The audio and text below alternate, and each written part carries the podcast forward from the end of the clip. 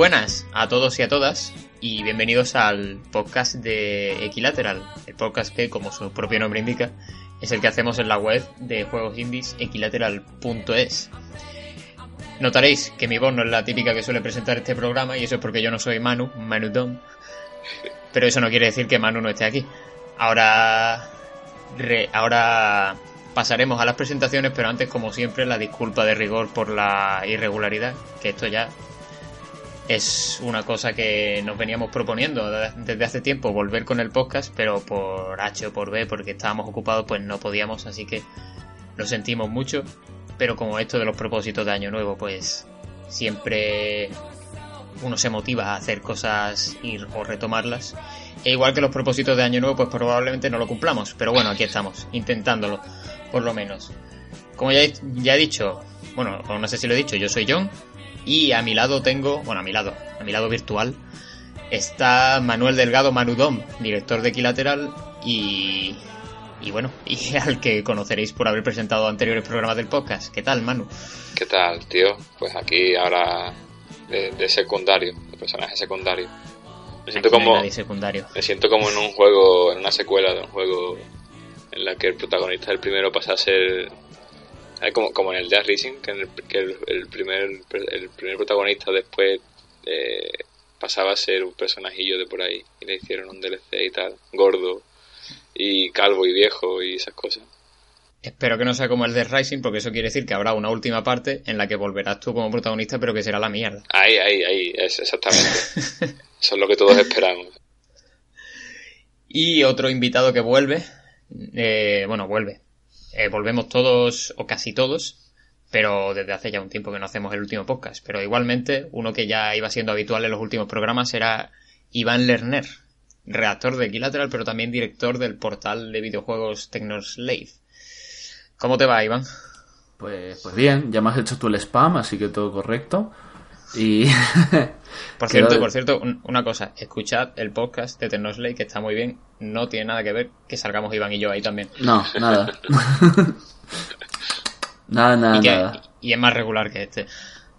Hombre, está- regular, eh, ¿a, a qué te refieres? Eh, En plan, ¿a que lo hacemos con más regularidad o a que está regular? Vamos. Regular en, ca- en calidad.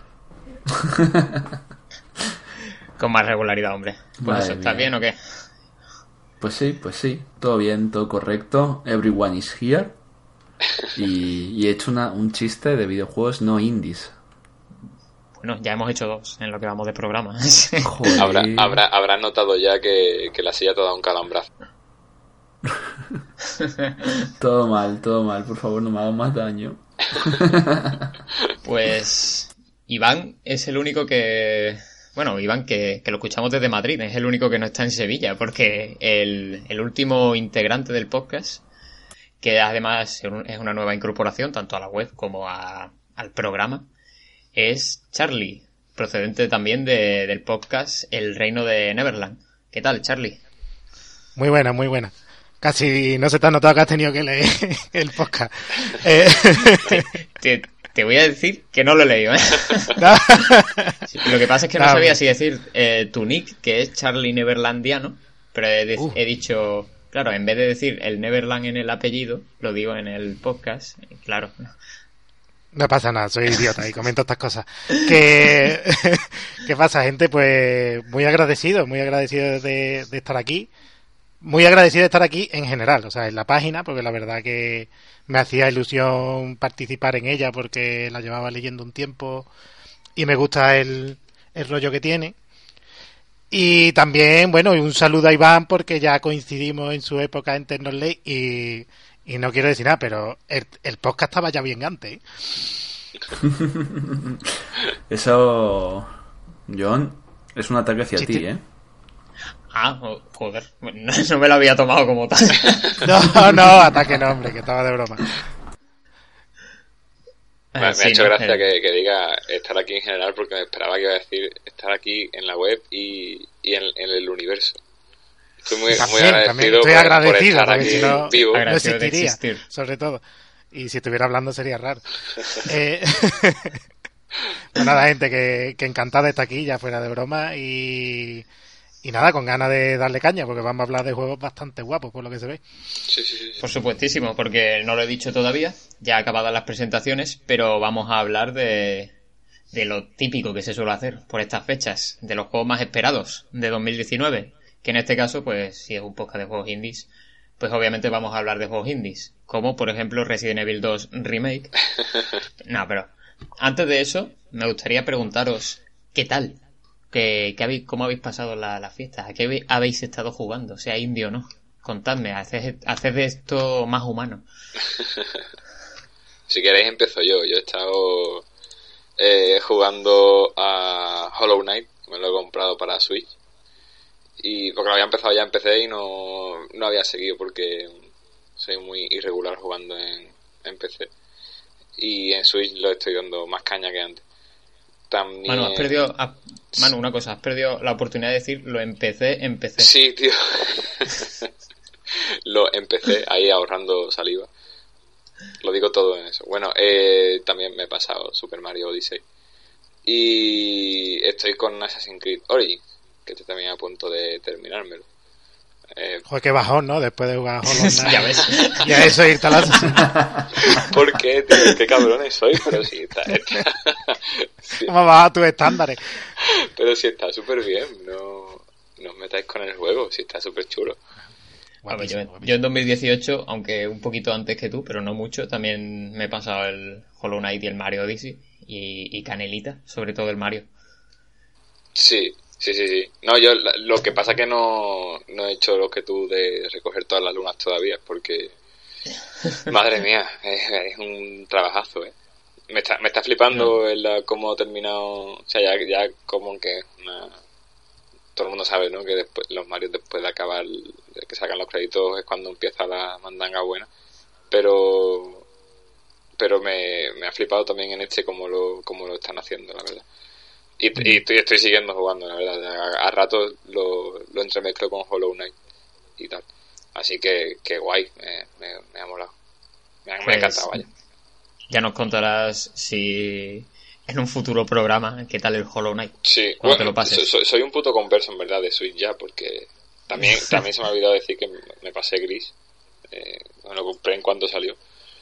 Y, y me hace gracia porque tengo un compañero que, que, me dice que, que a, los, a los que tenemos Switch nos ve como una especie de secta, tío. Que, que todo el mundo que entra y no para de hablar de, de la consola y tal. Eh, es que es verdad, estoy encantadísimo con, con Switch. Yo un poco igual, un poco igual también. Sí, sí, sí.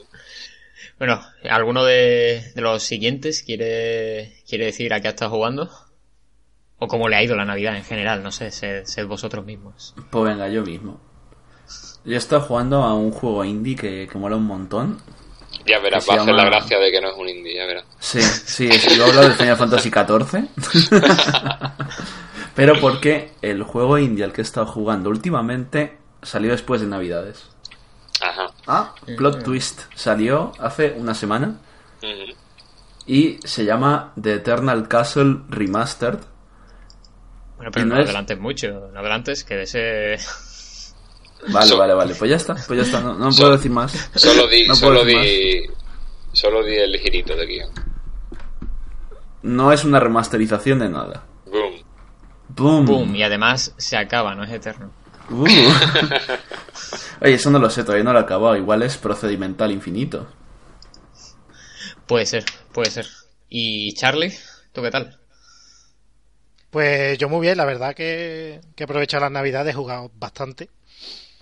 Vamos, sobre todo he jugado al Messenger, no, no al programa, al juego. Ah, Aquí hay que aclararlo. que, que no sé, me, me gustaría decirlo mucho más filosóficamente, pero es que lo que me sale es que está guapísimo. No, no sabría cómo... Es que decir lo bueno del juego es soltar un gran spoiler, y aunque están todos los, los análisis, si alguien, incluido en el mío, si algún día me da por escribirlo, si alguien lo quiere jugar, prefiero no decirle cuál es el girito de guion bueno que tiene este juego, que lo tiene. Pero es un plataforma muy recomendable y que, y que va mutando en otras cosas y que puede sorprender a más de uno. Mm, perfecto. Pues yo le tengo bastante ganas desde que salió, la Sí, verdad. no, no, pues juégalo sin problema. ¿no? Como, También como le da un poquito al Pool Panic, que no sé si sabéis cuál es. Es uno de Sí. muy bizarro, de como una especie de billar. Pero está todo como dibujado y son pruebas súper locas. A lo mejor hay un... Tú eres la bola blanca, digamos, y te puedes mover por el escenario, no sé qué, y tú decides cuándo quieres que te gole el palo y dónde, y tienes que ir deduciendo como si fuera un juego de puzzle, eh, cómo meter a, a la gente, o sea, que son otras bolas, evidentemente, en los agujeros que a veces están y a veces no están. Por ejemplo, os voy a poner un ejemplo de uno de los primeros niveles para que hagáis una idea de lo loco que es, ¿no? Mm, hay un escenario que tiene un lago en medio. Entonces yo había como tres o cuatro personas bolas de esas, ¿no? Que estaban ha- haciendo como un picnic.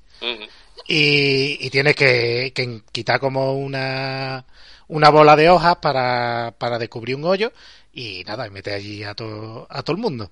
Total, que termino y veo el, en la pantallita que todavía me queda un montón de, de bolas por meter. Y yo buscando y dando vueltas, no sé qué. Total, que hasta que no se me ocurre meterme en el lago, no veo que hay peces y si le doy a los peces fuertes dentro del lago salen para afuera y son otros otras bolas. Pues así son un montón de estupideces, pero están muy bien muy bien pensadas, te saca te saca la sonrisa, ¿no? Esa de cuando ves algo que no que no te espera. Y, y la verdad que me está me está gustando mucho y, y, y este sí se ha quedado como muy en el limbo, ¿no? Lleva un montón de tiempo en la suya al parecer y nadie Oye, sí, le ha dado lo, lo acabo de buscar y, y la verdad es que tiene buena pinta el estilo artístico y tal. Y Sí, sí, es muy chulo, muy, es muy loco, muy, muy divertido. Pero después no se queda en eso, es lo que quiero decir. Sí, ¿sabes? sí, sí. Después está bastante bien. guay. Pues ahí tenemos una recomendación indie más. Y yo, la verdad es que no me acuerdo de a qué he jugado en Navidades. Eh, sé que han sido un montón de cosas. Un- Una de ellas, principalmente, bueno, sí, el, el puto Smash. Que ya lo he dejado, ya, ya no juego tanto. ¿Por qué? Pero además es que me acuerdo que en la recta final de diciembre metí carrerón y empecé a jugar a muchos indies de 2018 destacados que no había jugado en su momento, como el, el Obradín, que al final lo puse en el artículo de los Gotis porque me encantó. El, el Red Strings Club, que también me gustó mucho. Y el Death Cells, que como, como ha dicho Manu, como soy también de la secta de la Switch, lo estoy jugando ahí. Y es... ¡Guau! Está bastante, bastante guapo. Está bien jugarlo en la consola, supongo, ¿no? Yo también lo tenía en el ordenador y tampoco lo seguí por lo mismo. ¿Tú tenías el Cells en el ordenador? Sí, sí, sí, lo estuve probando y llegué lejitos. Lo que pasa es que, que eso. Que además también tiene una época de, de que el ordenador me está yendo fatal y tengo que, que renovarlo y tal. Entonces he, he- he dejado muchos juegos que empecé aquí a medias porque no lo puedo seguir. Entonces me, me he olvidado ya un poco de jugar aquí, la verdad, en el ordenador. De momento, al menos. Supongo Bueno, que en Switch tiene que ser una pasada. Sí, sí. Bueno, al menos tiene la Switch. Sí, claro. Y bueno, dicho todo eso, ya pasamos a, a lo que hemos dicho, que es la sección principal un poco de este programa, comentar los indies que vienen en 2019. Subimos la musiquita y después de esta pausa volvemos.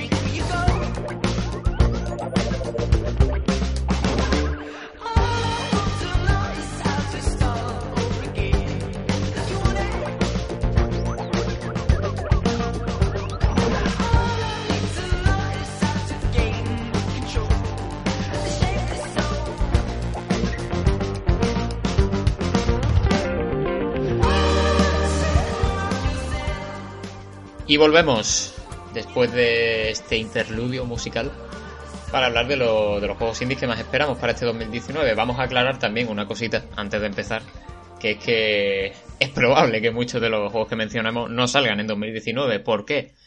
Pues porque los indies ya sabéis que a diferencia de, de juegos más grandes no tienen un desarrollo tan estipulado, sino que se pueden torcer las cosas a mitad de camino, puede haber cambio de visión artística y demás, y entonces por eso en los indies es bastante más común que se anuncien fechas de lanzamiento, pues, qué sé yo, un mes, dos semanas antes de que el juego salga. Y entonces, pues por eso muchos de los juegos que hay anunciados y que vamos a mencionar aquí quizás se vayan para 2020, quizás nos sorprenda y esperábamos que salieran en 2020, pero de repente salen el mes que viene. El último ejemplo de esto es el, mismamente el Below, que llevamos ya cinco años oyendo hablar de él y cuando se anuncia la fecha, ¡pam! es para una semana después de... Entonces, pues eso, aclarar eso también y aclarar, pues, para... Bueno, me vais a dejar que empiece a mí, por enlazar, porque ya que he dicho esto, el mejor ejemplo que se me ocurre de que las fechas de lanzamiento de, los indies más esperados nunca son precisamente las más certeras, es que mi primer juego más esperado es también uno de mis juegos más esperados del que ya dije el año pasado, que, que es Kentucky Route Zero Acto 5. Que, como ya he dicho, lo dije, bueno, se anunció por parte de Cardboard Computer, el estudio desarrollador, que saldría a principios de 2018 y saldría además también una versión para Switch llamada TV Edition, si no me equivoco, que incluiría todos los, todos los episodios. De momento no sabemos mm, el estado de ninguna de, de las dos cosas, ni del acto 5 ni de, ni de la versión para Switch, aunque sí que es verdad que en 2018 se lanzó un interludio que se llamaba Un pueblo de nada. Supongo que por porque veían que la cosa se les alargaba y bueno, pues por ir abriendo bocas. Y, y joder, eh, esto realmente no es, no es raro tampoco, porque los que conozcáis el juego y lo, y lo llevéis siguiendo, salió en 2013 el primer episodio y tenía planeado lanzar el resto de episodios a lo largo de ese año. No fue así. de hecho, o a lo largo de ese año creo, o uno al año. Pero tampoco fue así, porque el último que salió fue el 4 que salió en 2016 y ahora pues contando con que el quinto salga en 2019 saldría tres años después. Pero bueno, aún así para el currazo que se meten, que cada episodio es más largo que el anterior y hace más virguerías y demás, mmm, mejor que se tomen todo el tiempo del mundo antes que saquen algo, pues eso, y, inacabado eh, o apresurado y sobre todo este, que es el último episodio de todos, que ya es el que tiene que poner el broche, el broche final a, la historia de Kentucky Route. Sobre todo después de que de cómo lo dejó el, el final del acto 4 con un cliffhanger ahí que creo yo que es bastante recordado y lamentado por, por muchos de nosotros. De vosotros no, porque sé que ninguno lo habéis jugado. Panda de, de rufianes. A mí la verdad es que, que me hacen un favor retrasándolo porque eh, bueno, así cuando salgan los juegos enteros. Y, y como tengo la lista de pendientes cada vez más grande, pues yo qué sé. Ya tengo la excusa de esperar hasta que salga el quinto para jugármelos todos eh, todos los capítulos completos. que así no, no me siento culpable yo, ¿sabes? Sí, sí, no, casi que mejor, en verdad. Y sobre todo, envidio la posición en la que estáis ahora de no conocer Kentucky Route Zero y tener la, la oportunidad de, de conocerlo porque eh, sin exagerar, digo que es uno de los juegos más importantes que han salido en los últimos. Bueno, salió hace 5 años, 5 o 6, pero voy a decir los últimos 10 años. Porque la, la cantidad de, de virguerías narrativas e interactivas que hace con el, con el tema del realismo mágico, que se ha hablado mucho de un tiempo a esta parte, sobre todo con Edith Finch, de juegos sobre realismo mágico. Eh, Kentucky Road Zero es quizá el, el que he jugado que tiene un estilo más personal, mucho más alejado de los típicos referentes como García Márquez o David Lynch, aunque las influencias se notan, lógicamente, y están ahí, pero con, con momentos absolutamente sobrecogedores y, y preciosísimos y la verdad, haces un favor. Pero es narrativo, ¿no? Por lo que estoy viendo. Sí, es de leer muchísimo, además. Eso, porque, esos son deberes. Porque es, es, bueno, el propio juego está dividido en actos. Eh, toma mucho del teatro, de la dramaturgia, por cómo está estructurado, por, por cómo se representan muchas de las escenas, pero también toma mucho de la literatura por cómo está escrito. O sea, eh, el juego está en inglés, aunque creo que anunciaron una traducción al español para cuando saliera la versión completa.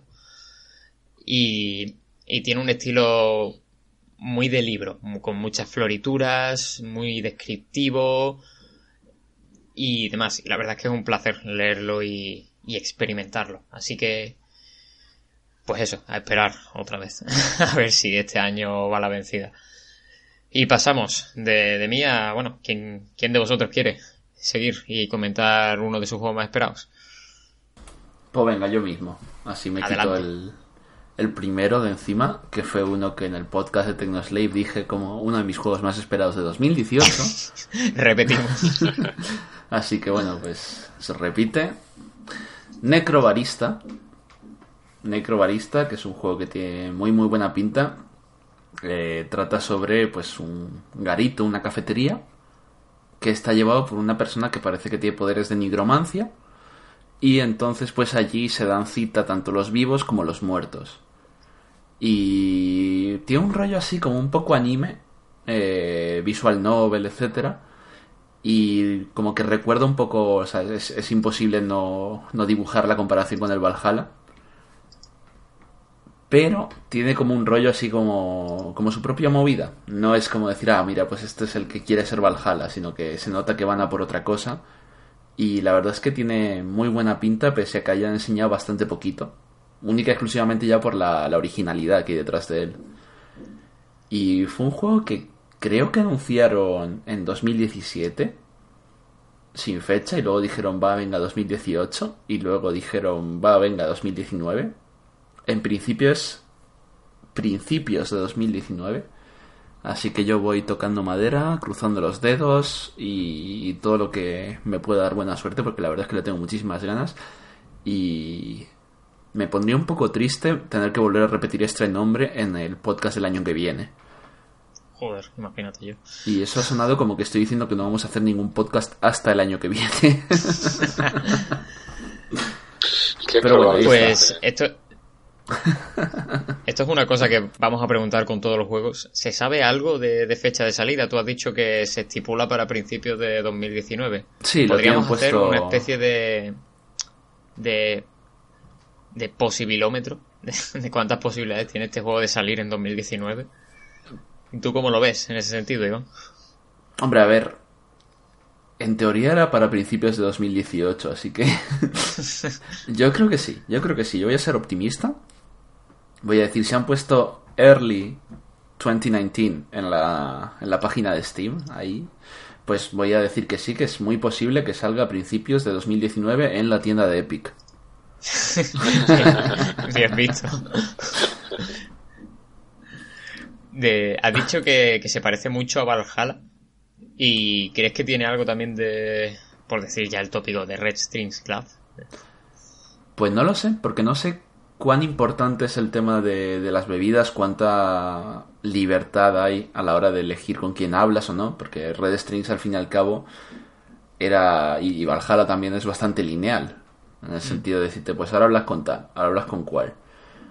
Y lo que yo me da la sensación, me lo estoy sacando un poco de la manga, no tengo ni la menor idea, pero me da la sensación de que este va a ser un poco más abierto, de que igual va a haber varios clientes y tú tienes que elegir con quién hablar. Mm. Un poco más que vaya como por, ya digo, como tiene muchas, muchas influencias de lo que viene a ser la visual novel japonesa y eso, creo que va a tener un punto de que depende con quién vayas interactuando, va a progresar un poco la historia, vas a sacar otros finales, no lo sé. Esto es en más un, sentido, una wishlist. Sí. sí. en ese sentido, lo de la, con lo de las visual novels japonesas que has dicho, está claro que se parecería más entonces a Valhalla que a Red String. Claro, sí. son dos juegos que en un principio se comparaban por ser, bueno, ser un barman en, la, en una distopía cyberpunk, pero que luego lo juegas y realmente tienen propósito, tono y mensaje completamente distintos. Sí, desde luego. Así que esperemos que el necrobarista este también se, se desmarque.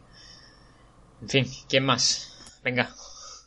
Si quieres voy yo con el primero que tengo aquí anotado, que es. Eh, un juego que espero que, que, que, traduzcan su nombre, el juego del ganso sin título. espero que de, de verdad que, que, llegue traducido, ¿eh? el Title Goose, Goose Game, eh, de, de los creadores de del juego este de juego de las pollas, tío, ¿no? Era del. Es verdad, Push ¿no? Me De, Pull You, de tío. Push Me Pull You, de- del juego de, lo- de las salchichas intestinales. Qué grande. Ese, ese, ese. Sí, eh, pues simplemente es un ganso que va por ahí liándola y, y poco más. O sea, no sé, con eso ya, ya, ya es un buen juego. Es así, rollo low poly, eh, con, con un estilo eh, 3D, 3D low poly con colores pastel, los vivos o algo así. Y, y nada, simplemente, pues, simplemente porque es de, de esta gente que, que el juego anterior me encantó. Este tiene pinta de, ser- de que va a ser muy divertido. Mm, Vaya pedazo de noche Este que pasamos jugando al, al Push Me Pull You. Sí, sí, sí, tío. La verdad es que, Fue la mejor. que mola un montón. Así que espero que te- este también tenga ese toque así gamberro y, y alocado de, del estudio que, que hizo el anterior. Así que eh, liarla siendo un, un ganso, pues, pues mola. La verdad, porque los gansos son graciosos y, y no sé. Se, se sabe ya que puede robar sándwiches y puede liársela a los humanos. y- así que me, me gusta. Se puede esconder los matorrales. Sí. eh, Tiene de todo. Normalmente me gustan bastante los juegos en los que puede ser un animal, pero jamás había pensado que un juego en el que puede ser un ganso podría estar medianamente bien. Así que, Ya es que molestar humanos en sí es, un, es una premisa que ya llama la atención. Como este, este, ese que hay por ahí que lo presentaron en L3, creo, de que eres tú el tiburón. es verdad, sí. No sé si os acordáis. Sí, sí, creo sí. que salía dentro de poco, puede ser. No lo sé, pues la- como la versión hardcore de este, ¿no? Pero en el fondo la misma premisa. Y mola un montón, ¿eh? Este me, me recuerda muchísimo a un juego que disfruté mucho en 2018, que es el, el Donut County, que también va un poco de eso, ¿no? De, del caos por el caos. Y dentro de, ese caos, pues encontrar la solución a diversos puzzles que realmente son pantallas de, de puzzles que normalmente son muy sencillitas o que al menos no, no requieren una gran concentración. Y directamente, pues, pues te lo pasas bien jugando porque las mecánicas son divertidas y, y es la idea, ¿no? La gracia que, que tú, que, que el humor parta de las mecánicas y de, y que en base a eso pues también tenga un cierto diseño de nivel interesante. Te- le tengo muchísimas ganas a este, sí.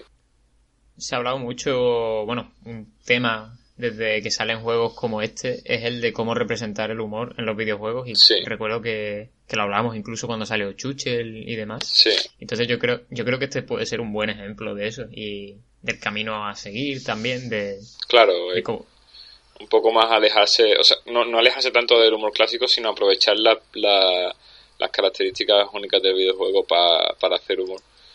Y en este caso, pues sí que es un, un buen ejemplo de, de cómo se. las mecánicas tontas de, de ser un ganso y, y liarla, pues te vas a reír porque tú vas a estar por ahí haciendo, haciendo el ganso, y nunca mejor dicho. Es que justo te iba a decir que, que antes has dicho que ojalá tradujeran el, el juego como juego de ganso sin título, ojalá lo traduzcan como haciendo el ganso. O como, o como este ganso es un peligro. sí, por favor. Veo, veo, estoy buscando aquí info y tal, y veo que solo sale en, en PC y en Switch. Ya está. No, no hace ¿Para qué falta más. más? No, no. Entonces hagan Switch. Y en PC sale en Steam, no sale en Epic Store, aunque sea un juego épico. De momento. De Dale momento, de momento, sí, sí, sí. Que yo a estas alturas no me fío de nadie. Bueno, pues si Charlie quiere decir el, el suyo, el primero. Pues vamos al lío. Eh, venga, yo voy a decir primero Inmost, que, que es un plataformita 2D que, que, ya casi no sacan ningún juego de este género, ¿no? Pero por que se lo van a sacar este. Y, y qué quiere que os diga, a mí la verdad que me enamoró desde el primer vídeo. Eh, supuestamente sale este año. Y, y tiene cosas muy, muy chulas, ¿no? Primero el, el estilo artístico, ¿no? Que es evidente, solo utiliza una gama cromática de colores, ¿no? Entre el negro y, y los azules, los verdes Matrix, para que nos entendamos, sobre todo azules. Y yo qué sé, como sería el salón de un dementor de, de Harry Potter, básicamente toda la, toda la arquitectura de, del juego. Y me llama la atención pues, porque ya solo con un tráiler de un minuto y medio promete muchas cosas y muchas cosas buenas, ¿no? Ya he hablado de, del estilo artístico que, que es algo que aunque sea evidente no ocurre tanto, ¿no? Que un juego se arriesgue a solo tener una gama de colores, por ejemplo, como es el caso. Después me gustan mucho los juegos que, que son pixel art, que como en este caso, ¿no? Que recuerda un poco al pixel gordo, digamos, de celeste, pero que después tiene efectos de luces, las animaciones son evidentemente no se podrían haber dado en otra época que no fuera ahora. O sea, me gustan los, los juegos mm, pixelar pero que sean modernos, ¿no? No que, mm. que por alabar el retro, el reto mm, se te haga antiguo, ¿no? No es, sí, sí, el no es el caso. Pixelar moderno a tope con él. Sí, sí. Y, y bueno, ¿qué más? Y la, ambientación que veis, que es muy es muy lúgubre, de, de castillos, de lo que he dicho antes, de, de malo de Harry Potter, mezclado con Stranger Things, diría, porque lo, no sé si habéis visto los monstruos, que son como, como sombras que, se ve que, con, que, que emanan oscuridad, ¿no? Y, y en general, mmm, no sé, mucho me equivoco, yo suelo tener ojos para estas cosas y, y cuando un juego ya en el tráiler, que los trailers se hacen para que te guste, pero ya en el tráiler promete mucho sin que te esté explicando nada, simplemente al verlo, pues, pues a mí ya me llama la atención. Aparte, mi género favorito, aunque no estén sacando juego, como he dicho antes. Así que, ¿qué más decir? Charlie, no, sé si lo habéis visto, ¿qué opináis de él? Dime. Sí, no, no te voy a preguntar porque creo que, que es así, aunque no estoy seguro al ver el tráiler. ¿Sabes si tienes o controlas a más de un personaje, porque creo que sí, y eso parece molar bastante que eh, eh, de forma narrativa como que se van intercalando las historias de varios personajes. O, ah. Sí, no, no, eh, totalmente. O sea, está, estaba hablando de la parte ante lúgubre de Castillo, pero también en el trailer puedes ver que hay una niña en una casa, claro. que hay un tío con barba que se ve que está en una situación todavía más crítica que el primero, se puede se puede vislumbrar algún pasaje que está hecho en, en los bosques y, o sea, mínimo tres protagonistas Sí, estás viendo. sí, sí, sí. Y que además cada uno tiene, se ve que el de la barba solo corre, que la niña solo investiga y que, digamos, el chaval es el típico héroe más arquetipo. Sí, ¿no? Con su hay, gorrito hay y uno su- como que es más, su más guerrero eh, normal y corriente, después está la, la niña y, y un señor con barbas que lo único que hace en el trailer es morir, pero bueno, supongo que en el juego hará, hará algo más. Yo, Menos mal, lo que has dicho, lo más interesante de todo el trailer me lo has recordado. ¿no? Pero- yo incluso veo que, que tiene toda la pinta de ser, bueno, como, como, como vemos aquí el, la, la probabilidad de que esto sea un juego basado en Lovecraft. Porque yo la verdad es que con, Hostia, pues. con el estilo artístico, con los monstruos, el tema de castilleo y el nombre sobre todo que me recuerda a la sombra de Inmouth. Pues sí. sí, eh, ¿cómo se dice? Lo craftiano total. ¿no? Sí, sí. Entonces puede ser otro de esos que, que son como los roguelikes, ¿no? Que ya hay tantos juegos basados en, Lo- en Lovecraft como, como juegos roguelikes últimamente. Pero puede estar guay. La verdad es que... Te tiene se- pinta de ser más lineal, ¿no? De Se ve, ser- se ve que lo digo como algo positivo. Hablaremos. Se ve- se ve de- habrá, que hablar con, con Gurpegui para que saque un DLC de su libro y me introduzca este, este juego. Que Sí, sí. edita Chucklefish, por, por cierto. Así que. ¿Cómo? ¿Cómo? edita este juego Chucklefish, los de la editora que saca Stardew Valley y, y Starbound. Ah. Y que Y también. desarrolla Layer Games, veo. Sí, y vamos, Sí. eh, es la editora que va a sacar también un juego del que va a hablar Charlie dentro de, de un rato. Así que hay que estar pendientes de, de cómo se mueve este. Que, que, está- que están haciendo cosas muy chulas, ¿eh? Es una editora que, que muchas veces pasa desapercibida porque tiene muy poquitos juegos realmente. Pero los pocos que tiene eh, son muy buenos. Como ya te digo, Starbound a mí me gustó muchísimo, aunque se quedó un poco por el camino. Hace Early Access y tal. Y, y Stardew Valley, joder, que Al final el juego va a ir de ayudar a los fantasmas con la granja. y de- te imaginas. Oh, oh, poca broma, un juego de eso sería fantástico. lleva la luz celestial, ¿no? A... Hombre, de plantar de estos de... mm, ¿Cómo se llama? Las calabazas, ¿no? De, de Halloween. Yo lo compro Claro, el juego, ¿eh? claro, claro. y bueno, ya hemos dado la primera vuelta, así que me toca a mí volver con un, con un juego esperado. Que estoy viendo que esto se nos está haciendo muy largo, así que yo, tení, yo traía 5, creo que voy a reducir el número. Bueno, tú suelta ahí, sí. Y otro de los que traigo es, es uno...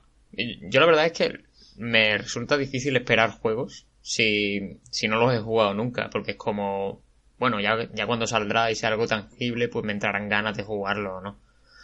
No sé, salvo, salvo que haya un contexto previo que sí que me haga tener ganas de un juego, como en el caso de, yo que sé, por ejemplo, el acto 5 del Kentucky, lógicamente. Pero sí que es verdad que, que bueno, que, bueno, que por eso igual abuso de, de juegos a los que ya he jugado entre comillas y por eso el próximo juego que voy a decir es Hades de de Super Giant Games no solo porque conozco el estudio me gustan he jugado todos sus juegos y me gustan sobre todo Pyre que me parece un pasote. De hecho diría que de Super Giant me gusta mucho por por Pyre porque Bastion y Transistor están muy bien pero no ha sido hasta Pyre que que bueno, me, me, encantó, ya creo que escribí sobre él en la web, creo no, escribí sobre él en la web, y, y empecé a tenerle más respeto al estudio como, como contadores de historias y bueno, y desarrolladores, sobre todo de, sistemas de juego bastante originales. Y bueno, lo último con lo que se han atrevido es lo que ya mencioné antes, un roguelike con el estilo visual tan característico y tan cuidado del estudio que es una maravilla que anunciaron, lo anunciaron y salió durante la misma noche de los Game Awards salió en formato Early Access así que planean actualizarlo durante todo el año y supongo que creo que se han comentado que para este año ya estará la versión 1.0 y salió además como exclusivo de la de la tienda de Epic Así que un tanto para, para el Fornite. Y bueno, estuve jugando a, la versión Early Access. Eh, fíjate, ya puedo decir, el año pasado. en diciembre. Y era un. Pues eso, era un roguelike en el que controlabas al, al hijo de Hades. Que, bueno, tenía una rabieta adolescente y se quería escapar del inframundo. Pero resulta que el inframundo pues, es un sitio lleno de peligros y del que es difícil salir. Y cada vez que intenta escaparse, esto es una partida nuestra, pues le matan y tiene que volver a su casa. Entonces, su padre, por ejemplo, Hades, lo sabe y su padre, de hecho, siempre hablas con él cada vez que vuelves a, al, cada vez que te matan y vuelves a su casa y te, se dirige a ti con mucho desdén, con mucho desprecio, en plan, ah, nunca vas a poder salir de aquí, no sé qué, ¿quién te crees que eres? Pero el chaval sigue, pues eso, en su época emo. no, pero lo que más destacable me parece, bueno, un juego de, de acción sobre todo, con muchas, muchas habilidades, muchas armas que equipar, típico de, de Super Giant, al menos en la época de Bastion y Transistor. Eh, también tiene toques roguelite, que es decir, mejoras permanentes que vamos implementando en nuestro personaje pues para llegar cada vez más lejos. Eh, aunque no sea por habilidad, porque sea al menos por, por estadísticas. Pero lo que más me gustó es que siendo un roguelike, que es un tipo de juego que se presta mucho a, a jugar sin más, sin prestarle mucha atención a lo demás. No conozco roguelikes que tengan buena historia, más allá, si, si acaso Into the Bridge, si acaso, si acaso, si acaso Into the Bridge, porque tenía ahí al Chris Avalon, pero este se nota muchísimo lo que trabajan en él los de Super Giant por lo bien que está escrito y por cómo consiguen a ponerle o cómo consiguen implementar lo que es un buen guion a nivel de diálogos, a nivel de, de premisa y todo en un roguelike. Y creo que eso es lo que más me gustó, más allá de las mecánicas de, de acción per se, que están bien, pero que todavía tienen que, que bueno, que mejorarse, que pulirse y que, y que expandirse. Así que eso, la verdad es que me gustó la experiencia, pero bueno, eso era un early access. Así que imagino que de aquí a que salga la versión 1.0 habrá cambiado bastante. Y yo creo que promete. En fin, eh, Iván, ¿sigue tú? Mm, venga, vale. Ya que insistes, pues eh, yo voy a hablar de un juego que, que bueno, tuve la, suerte de probar en la Madrid Games Week, que es el Tunic. Es un juego que, anunciaron durante el, el, E3 de este año, en la conferencia de Microsoft, si no recuerdo mal. Y bueno, estaba en el stand de Microsoft en la Games Week, así que no, no recuerdo mal. Eh, y bueno, es básicamente pues... Zelda con un zorrito muy bonito. O sea, Zelda en el, estilo clásico, antiguo, de vista desde arriba, tal, y vas ahí como pegando los espadazos sin hacer el, el, ay, el apuntar a un objetivo que introdujeron en el, Ocarina, en el Ocarina of Time ni nada de eso. Y no sé, o sea, lo jugué. Y lo que probé me gustó mucho. No tendría aquí nada súper destacable que decir de, "Buah, es que esto lo hace revolucionariamente bien o esto es algo que no se ha visto antes, bla, bla, bla. No. Simplemente es un juego muy cuco que lo que quiere hacer lo hace muy, muy, muy bien. Al menos el, cacho que yo probé, evidentemente. Y desde entonces le tengo muchísimas ganas, porque al principio simplemente me parecía cuco. Y ahora lo veo y digo, ojo, es que es guay, es bonito, pero además me lo pasé muy bien. Era un juego como que, que no sé, que tiene muy claro lo que quiere hacer, muy claro lo- los límites lo que quiere hacer. Y han dicho, pues vamos a hacer hasta aquí. Y ya está, y nos vamos a esforzar lo máximo para que esto, todo lo que sea, hasta esta frontera, esté súper pulido y sea como muy disfrutable, que entre mucho por los ojos también. Y, y bueno, ahí está. Sale este año.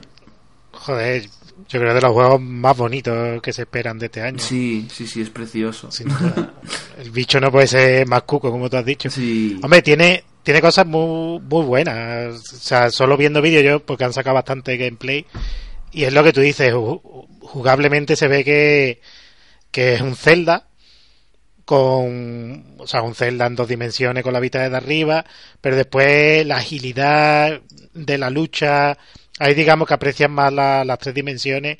Y te recuerda también a un Zelda, pero más a un, yo qué sé, a un Ocarina, ¿no? Para que nos hagamos, ¿no? De fijar un objetivo, de los grupos de enemigos que te vienen y te esperan un poquito.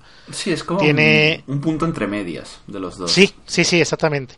Pero bueno, que yo que soy de la opinión que no siempre hay que inventar la rueda. O sea, si No. eso existe, funciona y a ti se te ocurre una manera de plasmarlo que sin ser novedosa es divertida y encima lo pone con una carcasa tan bonita como la que tiene este juego, esos juegos de luces, esa estética celda sin, sin esconderlo, el, el zorrito que puede ser lo mejor que exista en la Tierra.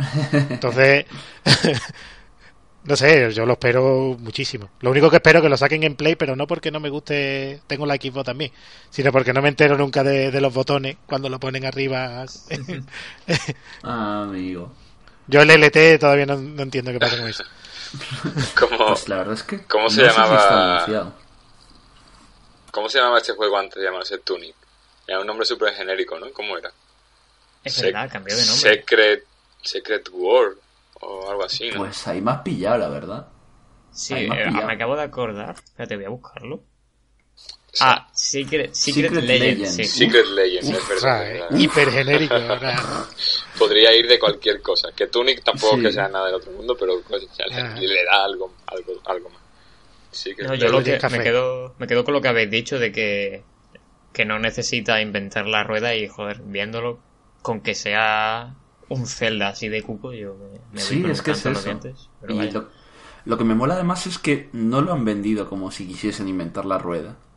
Pues han llegado y han dicho, mira, este es nuestro juego, estas son nuestras influencias, aquí se ven, y ya está. Me parece también como que tiene como mucha honestidad el juego ahí encima. A mí La verdad que sí. siempre que se habla de que es un juego muy Zelda y a mí me, me recuerda también, o sea, tiene la parte de Zelda obviamente, pero me recuerda mucho a, al Titan Soul, tío. Por Sí, lo también. pequeño del personaje y lo y eh, en comparación con el mundo, con respecto al mundo. Es como un personaje muy bonito, muy pequeño, que anda ahí solo por un mundo que está in- inhabitado y, y es enorme, ¿no? Recuerda un poquito a eso. Y además que al principio, según se, según parece en el tráiler, em- empieza en un puente bastante largo que va por el agua y el Titan Soul empieza así. Así que Y bueno, también hay otra cosa que no hemos dicho, y es que lo publica Finji, que son los señores que trajeron... ¿Cómo se llama esta cosa? De Boots. eso iba a decir. O Que me Ring gusta World, mucho. Ujú. ¿No? Entonces... No, eh, Rain World es de Adult Swim. Sí. Es verdad, es verdad, sí, sí, sí. De, de Finji era este y... Y Overland, que va a salir también en 2019, que no sé si lo tenéis alguno en la lista, pero bueno. Yo no. No, yo tampoco. Ya, pues es un juego que la gente lo está comparando mucho con Into the Bridge. Espero que la comparación no le. Sí. Bueno, pues ya. No le. No le juegue una mala pasada, porque el juego la verdad es que pinta bastante guay. Y bueno, eh, te toca, Manu. Ah, vale, voy. Eh, pillado buscando el juego de Fiñi que no me salía el nombre. Eh, bueno, luego lo, lo busco. Eh, yo iba a hablar de uno, pero lo, lo, he quitado y voy a hablar de otro que se me ha quedado eh, fuera, que es el Feudal Alloy.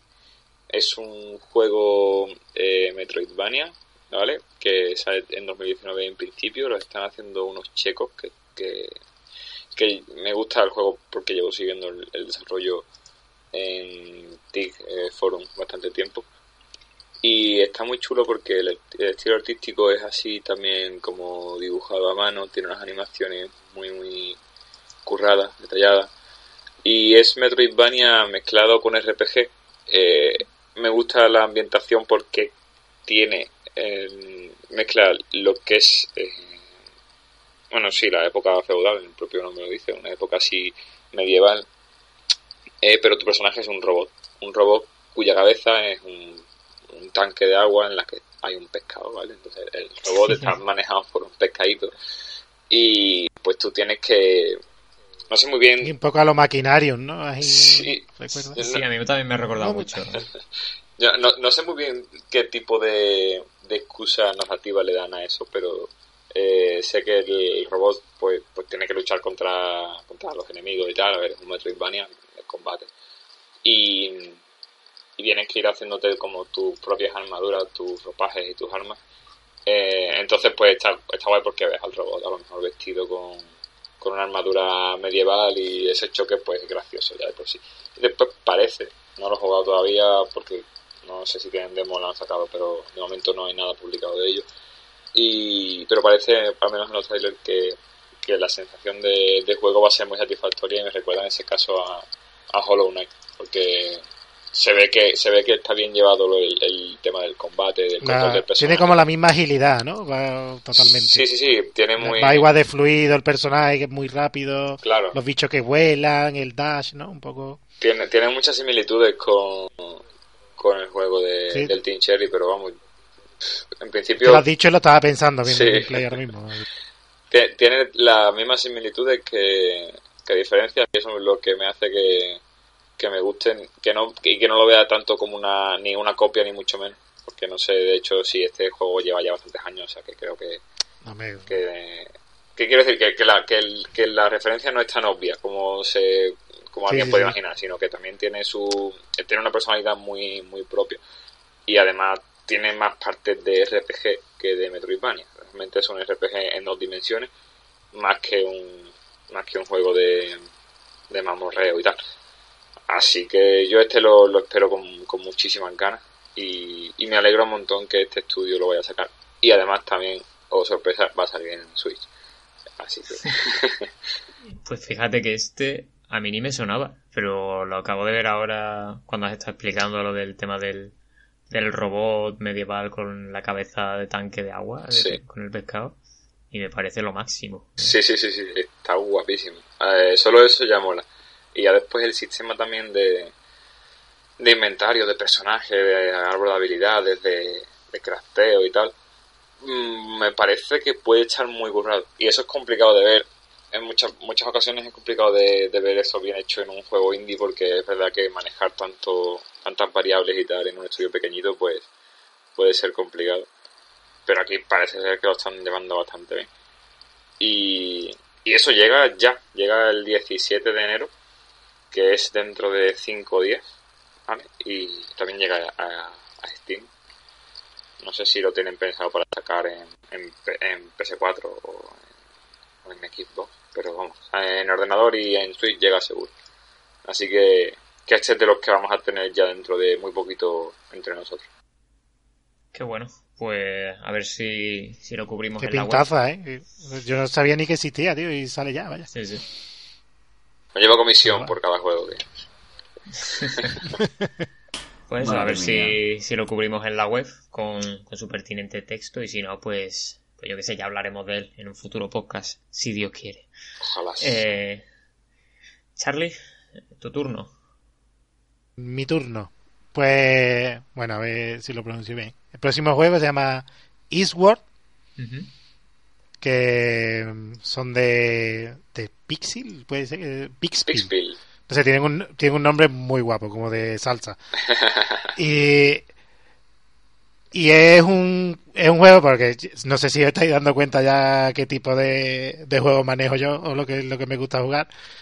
Pero me voy a permitir un momento porque tengo aquí el gameplay de- del juego que estaba comentando a la mano y digo, pues me está un tío hablando sin parar.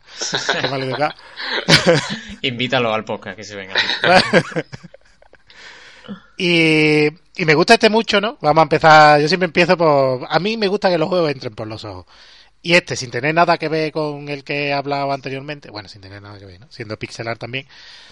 eh, este es como el Tunic visto desde arriba, ¿no? Una vista de estas isométricas, pero a diferencia del Tunic de los que se ven las puertas planas, digamos, a, a la hora de. o las ventanas, ¿no? No, no como la DEA.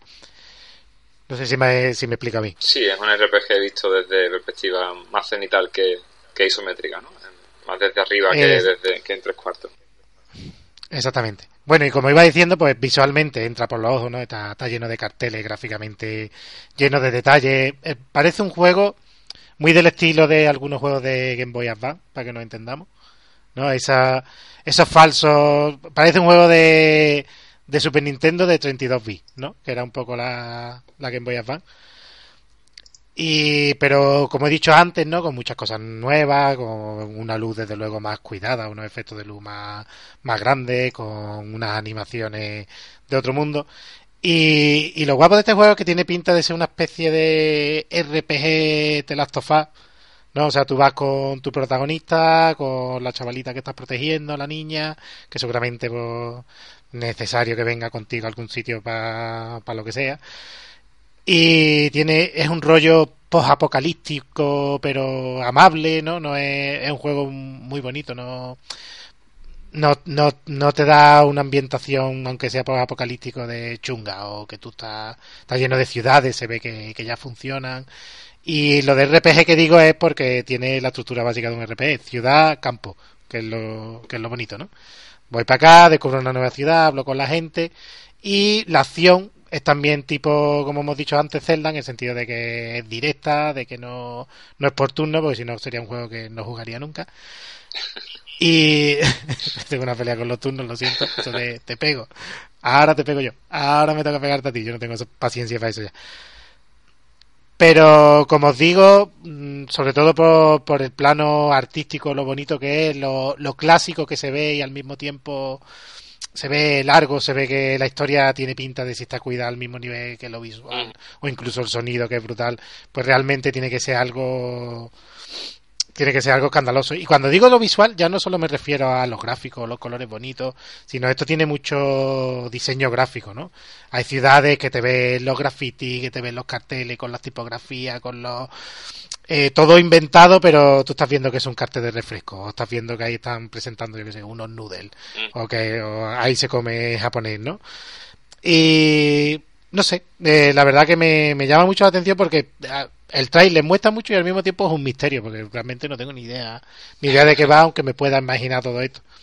De este juego tengo también muchas ganas porque también es otro de los que llevo siguiendo el desarrollo hace un montón de tiempo y me parece eh, me parece extraño que salga ya.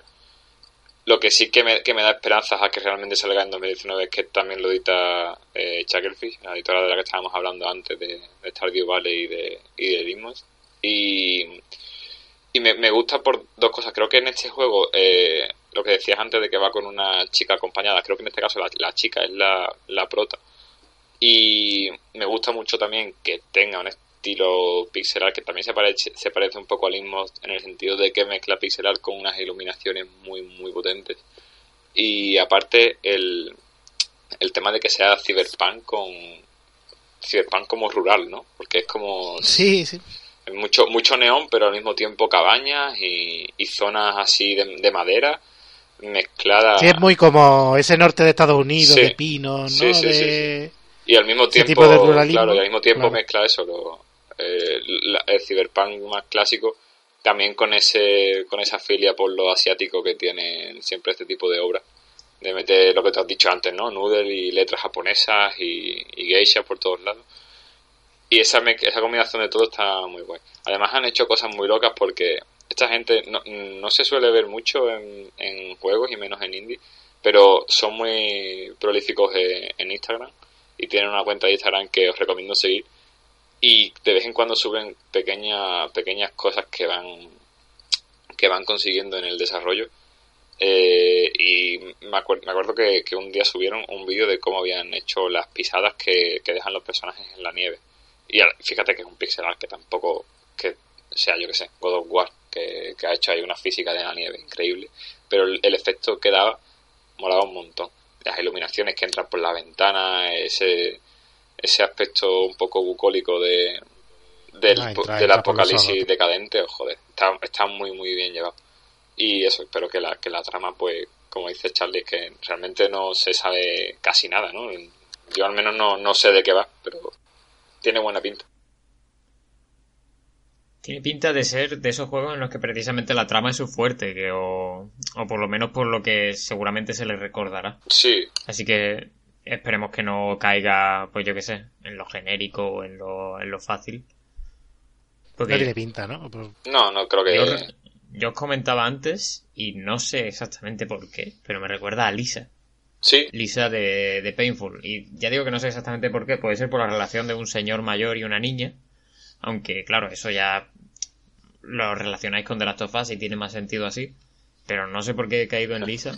Y en Lisa justamente lo que aunque como juego, como RPG, también está guay, es muy gracioso, es la historia al final lo que, lo que se recuerda. Entonces, pues, si, si se parece a Lisa en ese sentido, por mí perfecto. Hombre, en este caso me recuerda a The Last of Us porque es que el, el prota masculino es exactamente igual que, que Joel. Y, pero, pero Pixel parece, de hecho, parece un, un fanart de, del personaje hecho por alguien que, dibuja en pixel que, que, está calcado incluso la camisa de, cuadros y tal. Que, no pasa nada, joder, está bien, pero, pero es que recuerda inevitablemente, vaya. Pues si, si no tenéis nada más que decir sobre él, no, no lo sé. Pasamos otra vez a, a mí, supongo, ya con, con mi último juego. he decidido eliminar los otros dos que traía. No.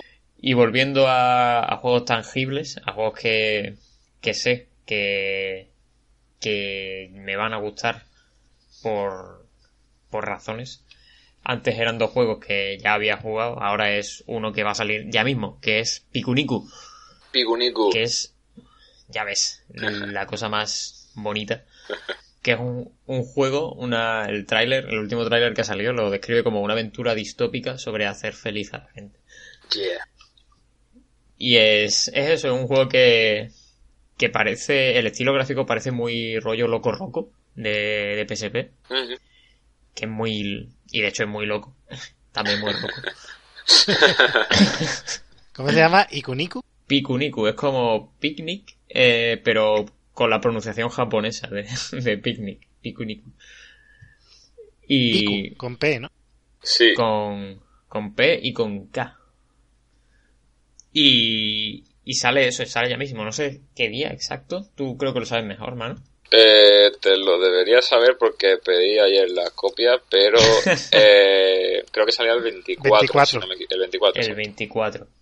Pues eso es una aventura así, rollo medio de puzzles, medio de, de bueno, de también un poco eh, de plataformas, si lo quiere decir, aunque tampoco creo que el reto esté en las plataformas en sí, sino en interactuar con el mundo, con sus personajes, con, con todo lo, lo dicharachero y vivo que es todo. También los puzzles están muy basados, parece, en las físicas, sobre todo con que nuestro personaje es una especie de, de monigote con, que solamente tiene dos ojos y dos patas. Un tomate, un tomate con patas. un tomate con patas. Y es. Y es súper cookie. No sé qué más decir que él, de él, la verdad. lo, es el típico juego que, que se lleva viendo mucho en GIFs, en trailers y tal. Sí. Y que ya, ya está aquí, vaya, ya. Bueno, ya casi. Dentro de dos semanitas o menos lo tenemos. Y por eso mismo lo he incluido en esta, en esta lista, porque como ya está en inminente, ya me he visto todos los trailers y las imágenes y tal, pues tengo unas ganazas tremendas. Porque tiene pinta de ser ese tipo de juego que, como habéis dicho antes, eh, no recuerdo con cuál, eh, que lo juegas y te pone de buen humor con Sí. las cosas que, como lo, lo decía Charlie con el del billar, es verdad. Por- como- ves como, como el juego te va sorprendiendo con cosas insólitas, eh, una mecánica que tú creías que, que era muy normalita y cuando la haces de repente te salta con una sorpresa y ya te, te saca una sonrisa en la cara. Se tiene pinta de ser un juego de ese tipo que yo creo que siempre son muy necesarios y, y yo qué sé, y que siempre son agradables de jugar y que te dejan como, como el corazón calentito. Edita en este caso Devolver Digital, eh, que, que parece un juego que no debiera estar dentro de su catálogo, porque siempre se le relaciona mucho con esta imagen edgy, Sí, más salvaje. claro. pero, Sí. pero realmente es la, la, la coña que se- ellos mismos se crean, ¿no? Realmente me, me parece que pega muchísimo con su, con su línea editorial, porque es un juego que simplemente por la frescura que, que parece tener, y, y un juego sobre todo que, que tiene pinta de ser muy amable, un juego muy, muy simpático, que no, que no quiere cabrear a nadie, es como, como Ublex. Me recuerda. Sí, Estoy ahí, ahí. ¿eh? No por generar polémica, pero hasta ahora me habíais vendido todos los juegos. Este lo estoy mirando y. Este- Estoy ahí, este ahí, no, que- No me, no me está entrando. Estoy viendo colorines, va, todo bien, pero... ay, Hombre, ta- también, Sí. eh, bueno, no sé, eh, si no te mola, pues No, no, mejor, Ah. mejor. Así cuando lo pruebes, verás que es la polla. Claro, y, exactamente. y te sorprenderá in- incluso. No, este es el típico que yo voy a jugar seguro. El típico calentón rebaja tonta. Y dices tú, venga, para adelante. Pero... es loco roco mal, ¿eh? No quiero... loco roco. Loco roco, pero como el hermano que dibujaba peor. No, hombre, el Loco Roco diferente. O sea, no, el Loco Roco se, o sea, se basaba en mover el escenario. Este, mueves a un pavo que tiene dos patas y ya. Sol- solo por el movimiento de, del bichín, ya eso merece la pena, tío. Las, las patas Sí. así, con... Está como, como hecho con el paint. Sí, sí, claramente. esa, esa es la gracia, de hecho. Eso lo hace incluso mejor. Lo que decías antes, Manu, de que, que sí que es verdad que, que parece raro que lo edite Devolver, y lo comentaba yo en, en el reportaje que subí hace poco de, de Anapurna en Sí. la web. Que, que es verdad que también es una imagen que se han creado, porque siempre te anuncian estos juegos rollo My Friend Pedro, eh, que también Sí. pues, no sé si está en esta lista, pero si lo comentaremos ahora, pero eso, My Friend Pedro, el, el Ruiner, todos estos, pero claro, el mes pasado publicaron Gris y ahora Sí, publican sí, este. o sea, realmente en Devolver hay cabida para todo, lo único que sí que es verdad que priorizan los juegos de, de acción, pero bueno, cada vez que sale una cosita de estas, pues nosotros la recibimos con los brazos abiertos. Sí, bueno, re- realmente es lo que te he dicho que... Bueno, hablando un día con... Hace poco con Jordi de Paco me comentaba eso, que, que Devolver tiene pinta de ser la típica... O que es que tiene la, la, la imagen esta de... Él, él lo, de- lo definía como lle- llevar gafas de sol y estar haciendo sur, sur todo el día. Sí. Así muy... Muy Sí, macarra, pero al final... es la- eh, Ese es el chiste, ¿no? Es como Claro. esa imagen de Pucci desfasado claro, y súper y super trasnochado que ya no le resulta interesante a nadie pues, y es como ellos saben que no le resulta interesante a nadie Claro. y por eso Tienen juegos de todo tipo. Tienen juegos de todo tipo realmente. No sé, desde el, el juego este que, que era un. Bueno, que, que, que no sé si ha salido ya o no. El Scum, este que pillaron que tenía dentro un tatuaje nazi, cosas así. O, o el Wolf Metal Chaos XD. sí el de From Software.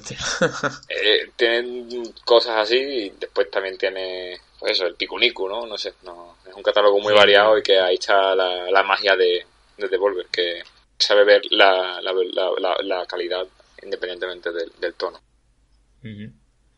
Pues Hombre, sí esa gente... Cosa, no todo lo que salga que sea una maravilla, pero Sí, la, la línea que tiene es, brutal. Sí. ¿eh? Sí, tiene, tienen buen gusto, eso hay que dárselo. O sea, yo si no es la primera, la segunda compañía que más echaría de menos, si no, Ya ves. si no, no sé si me explico. Sí, sí, sí, sí. Ya veo.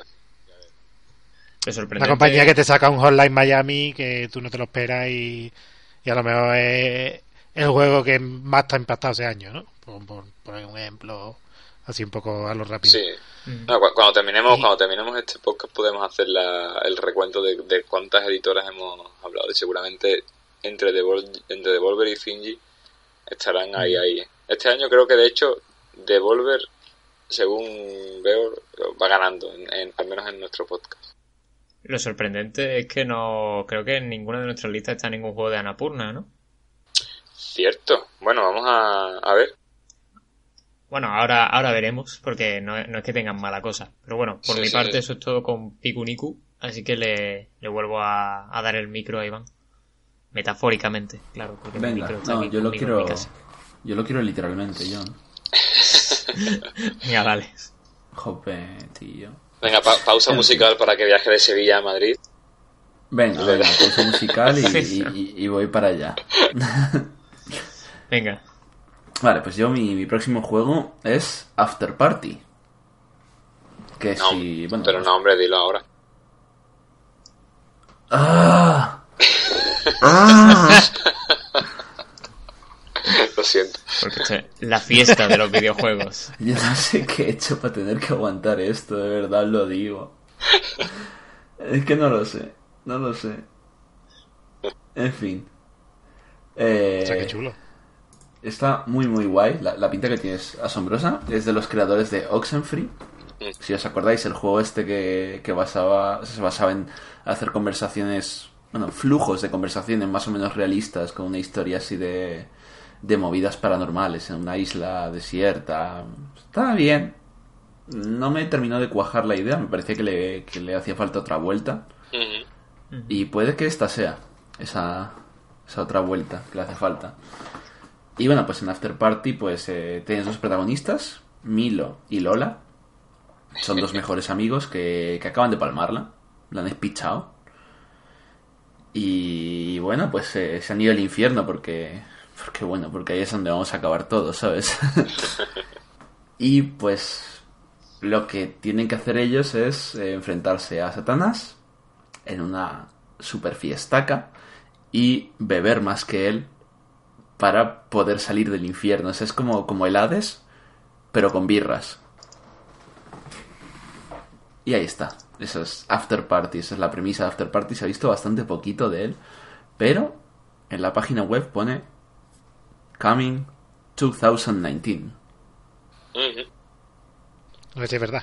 Se, creo que se anunció en un evento grande, lo que no recuerdo cuál. No sé si fue en, Puede que sea los VGAs. en los VGA, ¿verdad? No, no lo recuerdo, la verdad. Puede ser, tampoco estoy muy seguro. Tengo Pero- memoria de pez. Pero si es La verdad, verdad que está chulísimo, ¿eh? si es verdad eso que dices que, que llama más la atención. Que, o sea, lo tengo Sí. ahí muy pendiente y todavía eh, lo, lo tengo que jugar.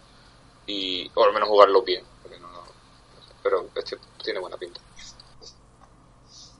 Los, los, los, dos que ha- los dos que has escogido de momento han sido muy parecidos. ¿eh? Necrobarista y, y el After Party. No, me gusta la muerte. ¿qué Quiero voy a que no. El siguiente, a Mortician's Tale. Ah, no, que se ya salió. Ah. Bueno, pero en medio he cogido el, el túnico. Joder, Ay, es para- verdad, es verdad, es verdad. Claro, para equilibrar un poco. Muy lo ves estar creando Para también. O equilateral un poco. sea, me gusta eso, o morir o los zorritos monos. No, no hay término medio entre. pero vaya, monos no o, sé. la, o la muerte. También es que tiene como un estilo artístico muy chulo. Porque el Oxenfree, pues, estaba cuco y ya, pero está ahí como con todos los colores, los neones, la, la representación del infierno, así como muy desenfadada, pero así también un poquito gamberra, de fiesta que quieren hacer. Sí. Es como que, que tiene un montón de personalidad, en plan, te entra por los ojos de una manera que es como si te hubiese metido una bofetada en la cara, ¿sabes? Hay una cosa que estaba viendo del trailer que me ha llamado mucho la atención, que me ha parecido muy chula. Ujú. Que están como están en una pista de baile los protagonistas y el público te está hablando y te lo pone como un tweet lo que te hablan En plan, hay un demonio que te está diciendo, no sé, como humano de mierda, haz un baile bonito, ¿no? Pero te lo pone arroba burning hate, tiene la foto del nota de- y te pone el texto, ¿no? Y son textos cortitos. Es una metáfora que, de que el infierno es el Twitter. Sí, sí, sí, muy, Estoy de me ha mucho. El infierno de los infiernos sería ya Facebook, ¿no? Entonces, ya ves. sería como, es el, un el nivel séptimo más. ¿no? círculo. Esto es after party. ¿no? El, el séptimo círculo es entrar en los comentarios de una noticia de la ABC. No. Ah. Calla, calla, que, que tengo un kiosco y no sabe cómo se vende eso.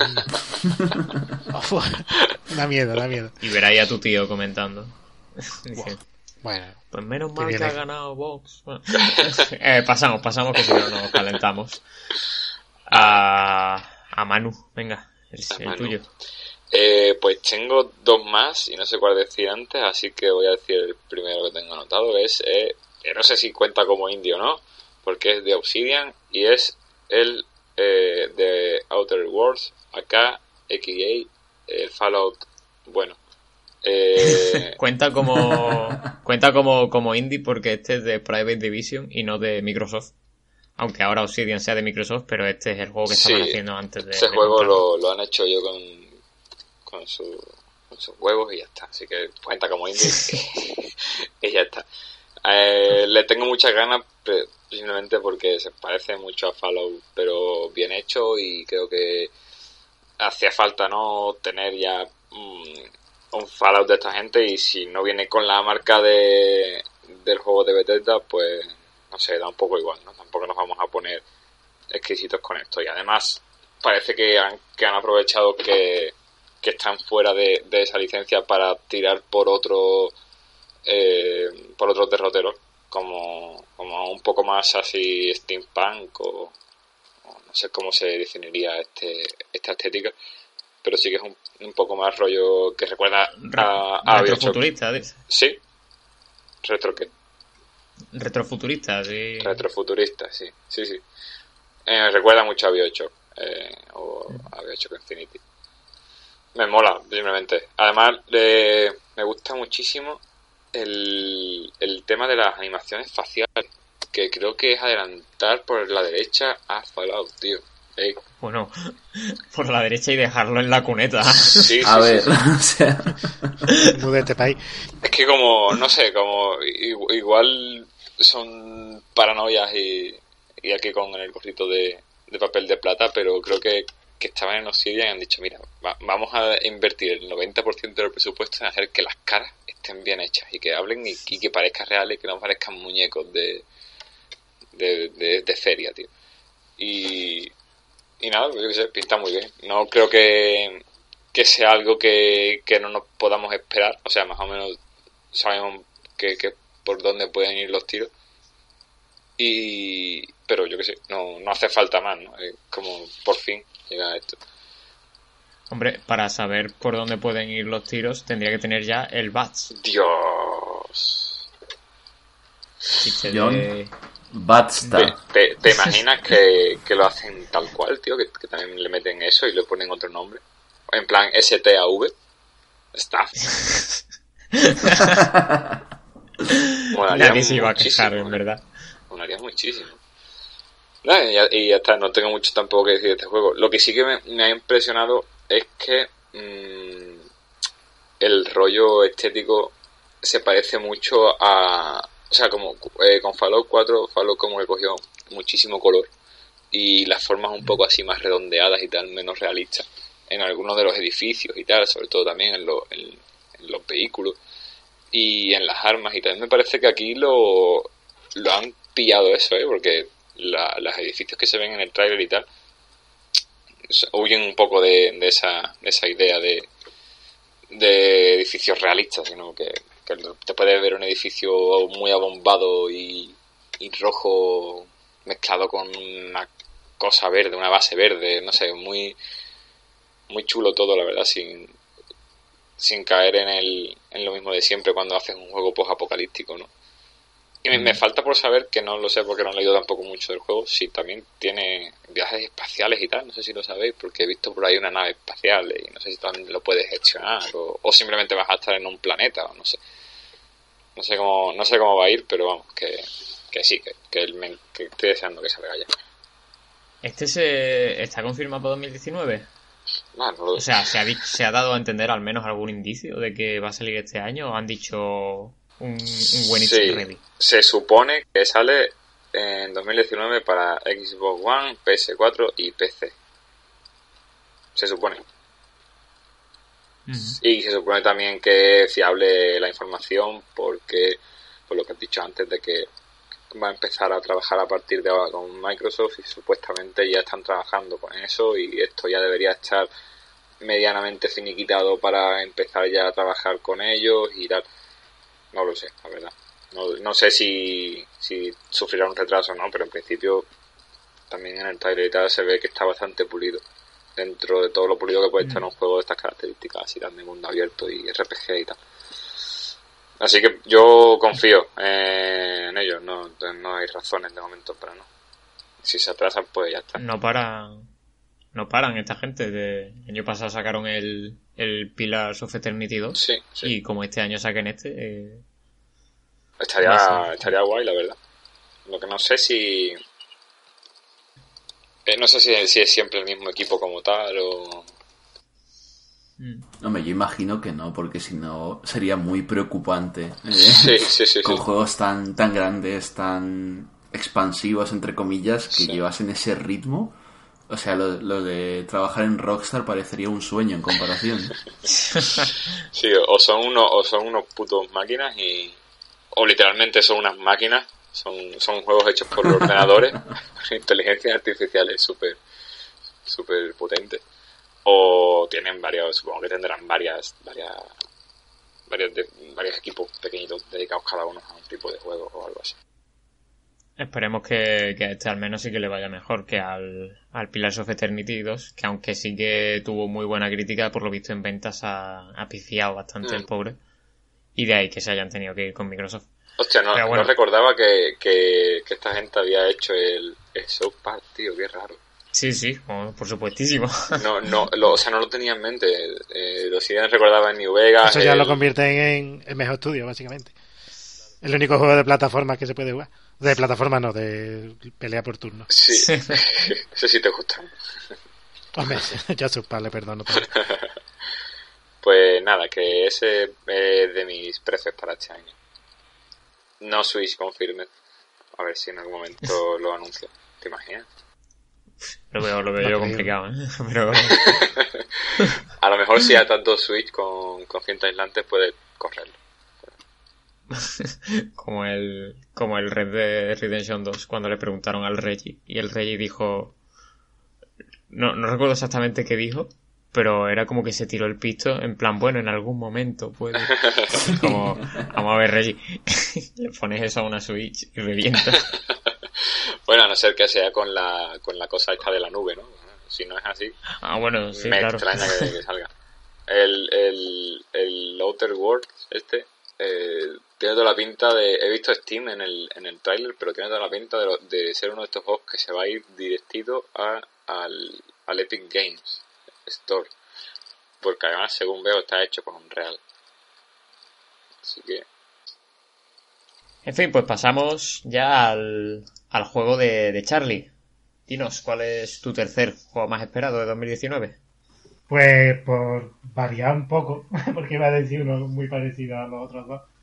Voy a decir, aunque manten- mantenga la esencia, eh, voy a decir Sable, Sable, ¿no? O como se diga. Sí, sí. que es este juego en el shading, el cual se usa demasiado poco para mi gusto, ¿no? Con las líneas muy, muy bien definidas, que parece un dibujo en movimiento.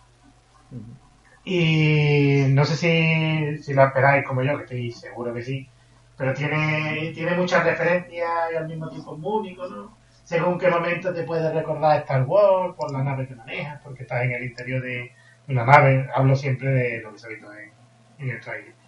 O en otro momento te puede recordar a lo mejor un poco a Rhyme, aunque no tenga ese toque mediterráneo, ¿no? Pero de la, de la estructura, de la arquitectura, de, de lo que te rodea, de incluso la, hay una hay un, un edificio que se ve por dentro que recuerda muchísimo y que se ve claramente que, que es una mazmorra, ¿no? Entonces también eso me llama mucho la atención.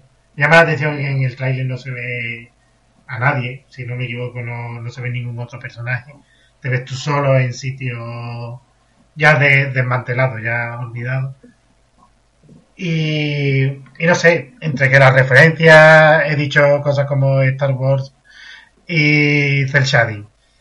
Y creo que al mismo tiempo no se parece nada a eso, aún recordándotelo, pues me llama muchísimo la atención. Y la verdad que tengo muchas ganas de darle. Y creo que hacen falta más, más juegos así. Hmm. Este es un juego que, que es el típico que, que todos compartimos cuando vemos un GIF por Twitter y eso. Y yo la verdad es que aparte de eso no he visto nada más. O sea, tengo por un, por un lado ese miedo de que lo que nos atraiga del juego sea el estilo gráfico. Y que, que bueno, que ese suele ser un miedo bastante típico en, los juegos indies. Y que, y que luego el juego, pues, a ver, sin. A lo mejor no, no, es- no sea tan revolucionario como se espera o. Y, y tal, pero si es lo que tú dices, que, que bueno, tiene esas reminiscencias a Star Wars y demás, yo creo que darle un voto por lo menos. A mí me, me mola porque de momento lo único que se ha visto del juego es que, que es exploración y en los planetas que esté, que son así muy arenosos, eh, desérticos, y puedes explorar tanto dentro, tanto montado en la nave como, como a pie. Y no hay ningún atisbo de combate ni nada, solo es exploración, eso mola. Y también hay eh, las partes de, eh, bueno, que no solo que no solo son escenarios vacíos, sino que también tienen estructuras y tal, y parece ser que ahí es donde radicará la clave de las plataformas y los rompecabezas, ¿no? Supongo que, que irán un poco por ahí los tiros, digo yo, vaya. O igual es un juego- Sí, el estilo artístico llama también la atención un poco por los colores, ¿no? Sí, sí, sí. Son muy cálidos, muy tipo cómic antiguo. No sé cómo explicarlo.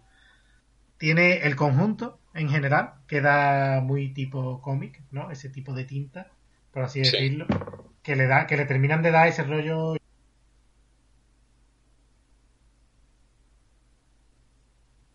Claro. No, tiene, tiene una pinta increíble porque parece imposible que eso sea un juego en movimiento y que tú vayas a poder eh, controlar lo que es la, al personaje y tal. Entonces es como muy chulo. Tiene también fases muy muy chulas de, de, de interacción con el entorno. Eh, tiene escalada en, eh, en las montañas, tiene deslizamientos en, en las dunas, tiene un, que tiene un poquito Pues- de todo, ¿no? Que por un momento Sí. te puede- parece de Tinico, que por otra parte de repente parece un príncipe de Persia, sí, a que te recuerda al interior de un de esto imperial de Star Wars, ¿no? Tiene pero Claro, todo es que yo creo que creo que, está, que es un juego para, para disfrutar, en plan, mira, eh, vente aquí, disfruta, coge la moto, explora y igual no tienes mucho más que hacer, pero es que ya con eso es suficiente. Entonces, en ese A mí me sentido me, recuerda también gustaría, un poco me, a me No gustaría que... Sí, No, ay, perdón, por interrumpirte, que sí, a mí me gustaría que fuera también de ese rollo contemplativo. Hace poco jugué a Lapzu y, Sí. y era un- básicamente eso, era un juego contemplativo de deleitarte con, con de las ¿eh? maravillas Yo del... sí es demasiado Azu o demasiado Journey, que son juegazos, ¿eh? que no lo niego, pero Mm. esto por lo que está di- diciendo Mano precisamente, ¿no? Por el tema de que se ve algún sitio que parece más una mazmorra o que se ven sitios de salto. Sí me gustaría que tuviera ese reto realista, como tiene por ejemplo el de la guardia, ¿no? Por, Mm. por decirlo que, que todo es una especie de puzzle gigante donde avanzáis siempre, ¿no? Pues tiene más pinta de eso y a mí, sinceramente, sí me, me decepcionaría un poco si fuera demasiado contemplativo. O sea, no me decepcionaría nada que, como se ve, no tenga ningún enemigo. Y que sea de explorar tranquilamente a tu ritmo. claro. Pero que en el momento que tengas que subir arriba, sí te cueste de una forma. No sé si es un juego pensado para tener puzzles y sus ciertos retos y tal, a tope con ello, vaya, pero digo que incluso si, si fuera un juego contemplativo, contemplativo como Abzu, yo me conformaría con ello. De hecho, sería como la antítesis de Azul, ¿no? Uno es en bajo el agua y otro es en el desierto. Sí que tiene, estoy viendo el, el trailer que, que es el que más explícito de todos los que han salido, que es el que se lanzó en E3 2018. Y sí que veo que, no me había fijado, pero sí que tiene personajes. Lo que pasa es que son unos personajes muy básicos, muy simples. No, o sea, tienen NPCs que, que, prácticamente parecen fantasmas. No, no, creo que aporten casi nada al, juego. No, no sé muy bien si, si igual sí que van por ahí un poco los tiros por esa exploración buscando eh, personajes que no eh, te digan nada o no sé. Pero la verdad es que, que yo que sé, sea lo que sea, es uno de estos juegos que simplemente por el hecho de que puedas eh, tener tu agencia dentro de, de la ilustración me parece me parece increíble. Así que, guay, yo este es el- uno de los que más me, me gusta, más espero de este año. Me lo ha quitado Charlie, pero bueno, no pasa nada. Sí, va a ser el típico que vamos a guardar una carpeta con 100.000 capturas de pantalla. Ya ves.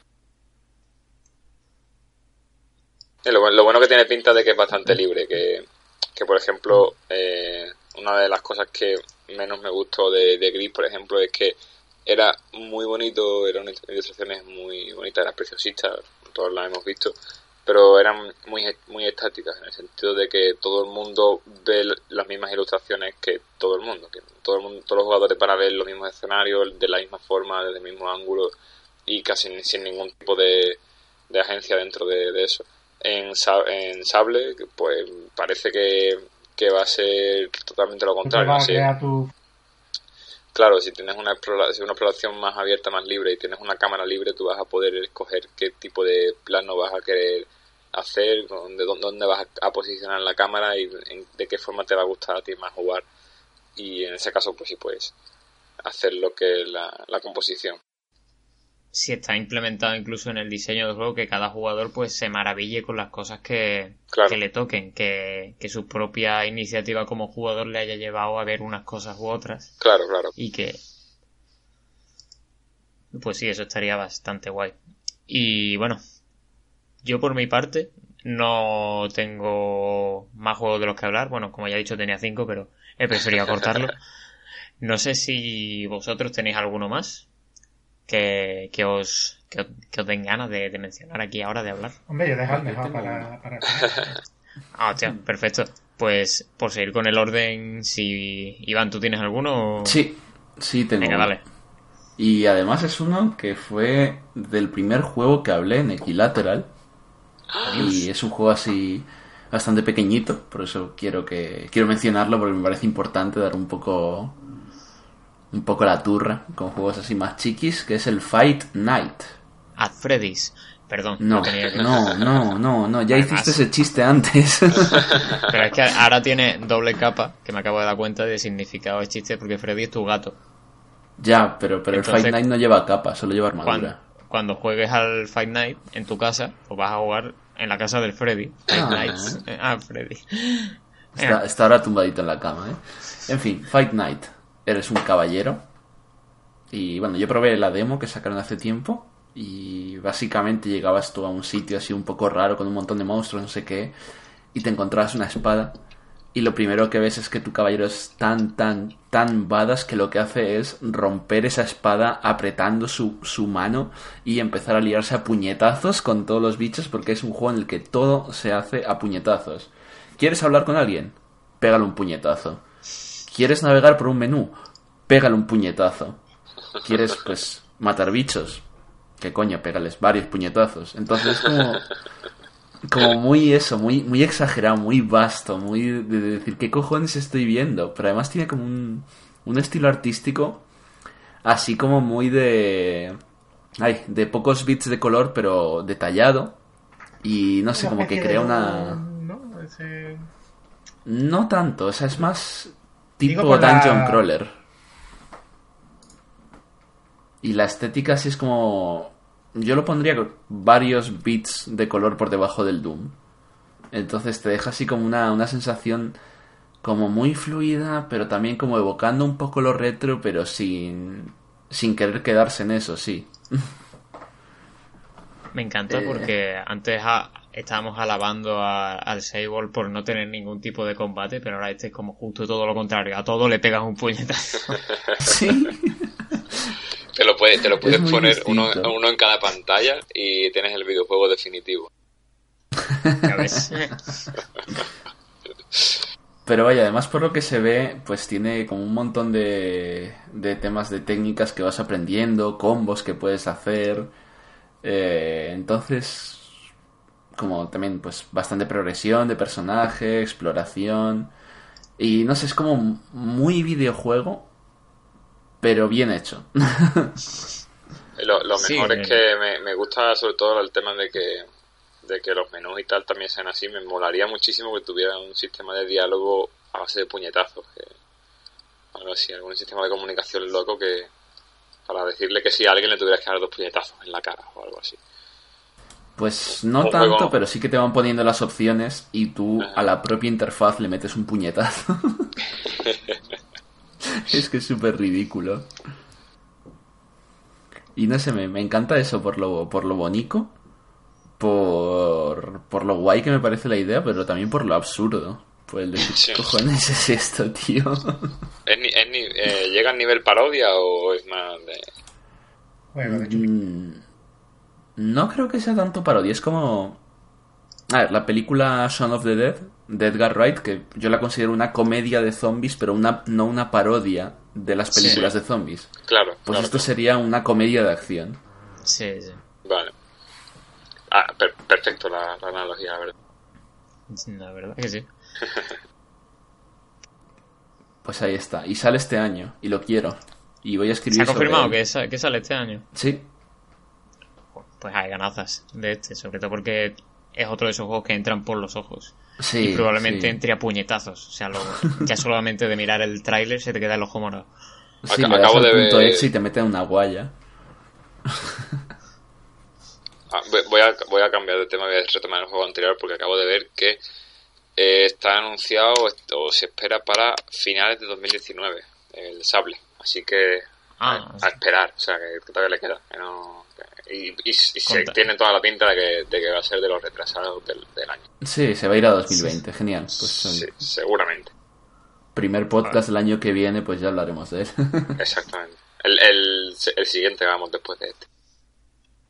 no quería decirlo. no quería ser yo el que lo dijera. Por lo menos lo va- nos vamos resignando a ello. Pues, Manu, ¿tú tienes alguno más? Sí, tengo muchos más, pero me voy a guardar otro al que también le tengo cariño para cerrar con mi lista personal, que es el Night and Bikes. Eh, un jueguito que, que estaban haciendo dos desarrolladores de que, que habían trabajado anteriormente en Media Molecules, si no recuerdo mal, eh, concretamente en el Tiraway creo, y es un juego que está protagonizado por dos chicas que viven en una isla del norte del Reino Unido o de Escocia. Em, y es un juego que en la que controlas a estas dos chicas. Eh, un juego con, un aspecto así muy parecido a lo que hace o lo, con lo que hacía Media Molecule. Tampoco es Dream, pero bueno. El rollo es que es así, así muy cartoon, una ilustración muy bonita y en, do- en dos dimensiones, ¿vale? Tiene también un poco estética ochentera y estética tanto eh, visual como narrativa porque también va de la típica historia de niños salvando el mundo, de niños eh, enfrentándose a lo paranormal, eh, los Goonies, Stranger Things, eh, Crossing Souls. Entonces, pues por esa parte me gusta un poco menos, pero sí que es verdad que tiene un toque menos referencial que todos estos juegos que, que he dicho. Bueno, todos estos juegos, bueno, Que es muy único visualmente, ¿no? Aunque el, el Sí, tema sí. sí sea... Sí, eh, realmente no, no cae en los tópicos de, de estos juegos de, o, de, o de estas obras que intentan siempre tirar de, de la nostalgia más, más rancia, sino que, que simplemente cuenta una historia que se enmarca muy bien en, lo- en esa época, pero que, que, tiene su propia su propia su propio carisma, su propia personalidad. El rollo es que en el pueblo pues están desapareciendo eh, adultos, porque el, juego va un poco de, enfrentarse a, de niñas que se enfrentan al crecimiento, a la, a la madurez y tal.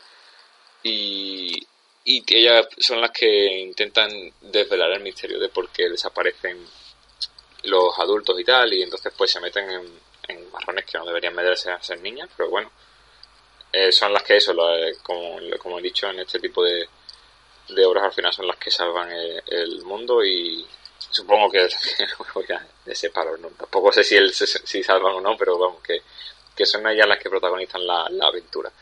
Eh, muy chulo, de verdad, es un estilo de ilustración de, típico de, de libro de cuentos infantil, así como, como con colores... ¿no? Sí, un poco vectorial, pero con, con profundidad y... O sea, vectorial Y del de que maneja bien este tipo de. Sí, sí, sí. Dibuja- Que dibuja bien, bien. Con unos degradados así muy, muy, muy sucios, muy... Es es súper chulo, la verdad. Podría, podrías verlos en, en cualquier librería en la sección de, de literatura infantil y, y te creerías que, que es un libro. Hombre, Estuvieron haciendo... con patas y el juego de puñetazo no me lo había vendido, este sí, ¿eh? El de los puñetazos tampoco te, te ha gustado. No, no, no. Vaya hereje, chaval, madre Yo mía. lo he visto y eso no lo vamos ni... ni- me dirijas la palabra. Pero que, que tiene de malo, por favor, si está súper guay. Eh, No sé, no. Soy muy especialito yo también. Bueno, Madre eh, mía, lo que se- hay que se- aguantar. Deja- dejarme seguir hablando del, del Night and Bike, que todavía no he terminado de, de comeros el coco. que, Venga. que, que es un eh, mecánicamente es un action RPG de combates en tiempo real y exploración de la isla tiene una party de personajes en las que además de las dos chicas protagonistas hay un ganso el segundo ganso del que hablamos hoy y una cabeza de, de un muerto muy antiguo. Eh, entre otros personajes creo que tampoco se han desvelado todavía. Y, y nada, joder, tiene una pintaza increíble. Y, hicieron un Kickstarter que pedían 100.000 libras, sí, sí 100.000 libras, y lo superaron por, eh, consiguieron al final recaudar 126.000 con 447 libras. Así que, que bien, que ha ha llevado el apoyo de mucha mucha peña y, y tiene buena pinta. Además son esos dos desarrolladores que, que vienen de, de trabajar en un estudio bastante gordo y creativo, así que no hay por qué desconfiar. Supuestamente es para 2019, no sé deciros si, si es fiable o no, pero vamos, que, que ojalá. De hecho, el Kickstarter os digo cuando se, cuando se financió, porque hace ya años, de hecho nosotros tenemos en Equilateral eh, una, una, una entrevista a los, a los creadores y recuerdo ya que fue hace Sí. bastante tiempo. No recuerdo cuándo, pero Sí, es fue que lleva ya sus años, así que sería plausible que saliera en 2019. Sí, sí, sí, sí. Sí, además que, que en principio yo creo que no, que no se va a retrasar porque tampoco tiene necesidad de, de lanzarlo, de, de, de anunciar que es en 2019 es cuando realmente el juego pues puede estar para después. No sé, tampoco, tampoco es un juego que... Estoy intentando buscar dónde, cuándo se financió, pero no lo recuerdo. Así que si, lo, si lo encuentro luego os corto y os lo digo. Como habéis cortado vosotros para discutir sobre si el juego de los puñetazos era bueno. Tu venganza particular.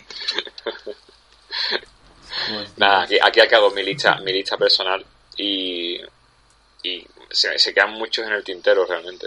O sea, de juegos que, Bueno. que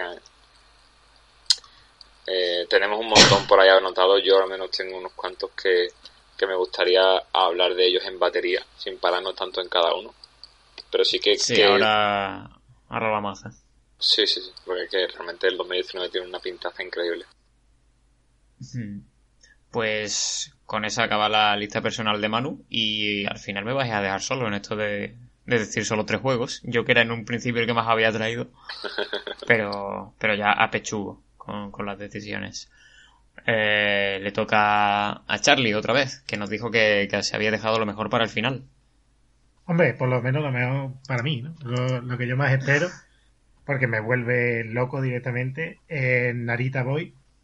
He visto el tráiler quizá un millón de veces porque no me deja de asombrar como tiene miles de detalles por todas partes y con, cómo coge de, todos sitios, ¿no? Es muy ochentero, muy steampunk, muy indie, muy lo que tú quieras, pero todo hecho desde, o sea, que hay disquetes y hay muchos de los 80. Hay efectos de vídeo y de televisión de tubo, hay todas esas cosas muy típicas, pero después todo tiene un, un estilo unificado y un, y un derroche, al fin y al cabo, de, de genialidad por, por todas partes, tanto como se mueven los personajes, el diseño de edificios, enemigos, la, la, los efectos de luz, los efectos de la espada, la, la cohesión de, de, un mundo tecnológico brutal con el pixelar, con, con neones por todas partes. No sé cómo, cómo explicarlo, creo que es un trailer que, que hay que verlo muchas veces. Pero es de... Mmm, ¿Cómo decirlo? Es de estos juegos tipo, como yo digo, para mí es un Mario. Cuando yo digo que un juego es un Mario, es que yo cuando sale un Mario me pongo nervioso. Me pongo muy nervioso. O sea, queda una semana para un Mario y estoy histérico perdido, por Dios que salga ya, como salgan día antes, ya estoy rayando Arder Game, a ver si me lo pueden dar día antes, cualquier cosa. Me, me vuelvo demente, o sea, es algo que, no puedo evitar. Me pasa también un poco con GTA o con Metal Gear casi, pero y con algunos indies. Y este en concreto me tengo un efecto Mario total. O sea, cada vez que lo veo es una gana de ojalá pudiera descargarlo ahora mismo. Me da igual lo que cueste, que me pondría a jugar ahora mismo y dejaría todo lo que tengo aquí, estoy jugando a Red Dead a 2 o 3, lo dejo de lado y hasta que no me lo pase no lo dejo. Porque me parece flipante. O sea, no, eh, ahora mismo estoy hablando tan emocionado que no, no sé ni expresarme casi, ¿no? No, no son nervios, es, es, pura emoción. Porque, de verdad, mmm, es de estos juegos que, que, a mí me hace feliz como videojugador. O sea, yo lo veo y digo, me hace feliz que yo haya seguido jugando toda mi vida porque voy a poder jugar esto. Hasta ese punto me gusta. Qué bonito. Pues yo, me da, me da cosa decir lo que iba lo que iba a decir. Que... Adelante. No, no, que, que... Va a puñetazo, ¿no? le va, le va a arruinar la ilusión, joder. Te, te, prometo que a, mí, que a mí este juego también me, me llama un montón y estoy deseando que salga, pero creo que es de esos que va a tardar en salir. Que, que no, que 2019 se, se pasa y todo, todavía no, no ha salido este sí, a la venta. Hace, mucho que no dan ningún tipo de información nueva. Yo creo que, que, que, va a tardar, ¿eh? que, que no creo que no termine de salir, o sea que el juego va a salir porque además en, en Kickstarter recuerdo que lo petó. Y de hecho a los medios españoles recuerdo que nos llegó la, la onda del, de la información desde fuera, es decir, lo petó antes fuera que, que en España, o al menos así lo recuerdo yo. Y siendo un juego español, que creo que no lo hemos dicho. Eh, pero vaya, que, que yo ya digo yo que creo que que va, que va a tardar en llegar. Porque de hecho, estoy viendo aquí que ya se, ya se retrasó el lanzamiento. La, la, fecha que tienen actualmente es diciembre de 2019. Y lo retrasaron porque supuestamente iban a sacarlo en... A ver, os digo. Se suponía que, que iban a lanzarlo a principios de, de año, creo.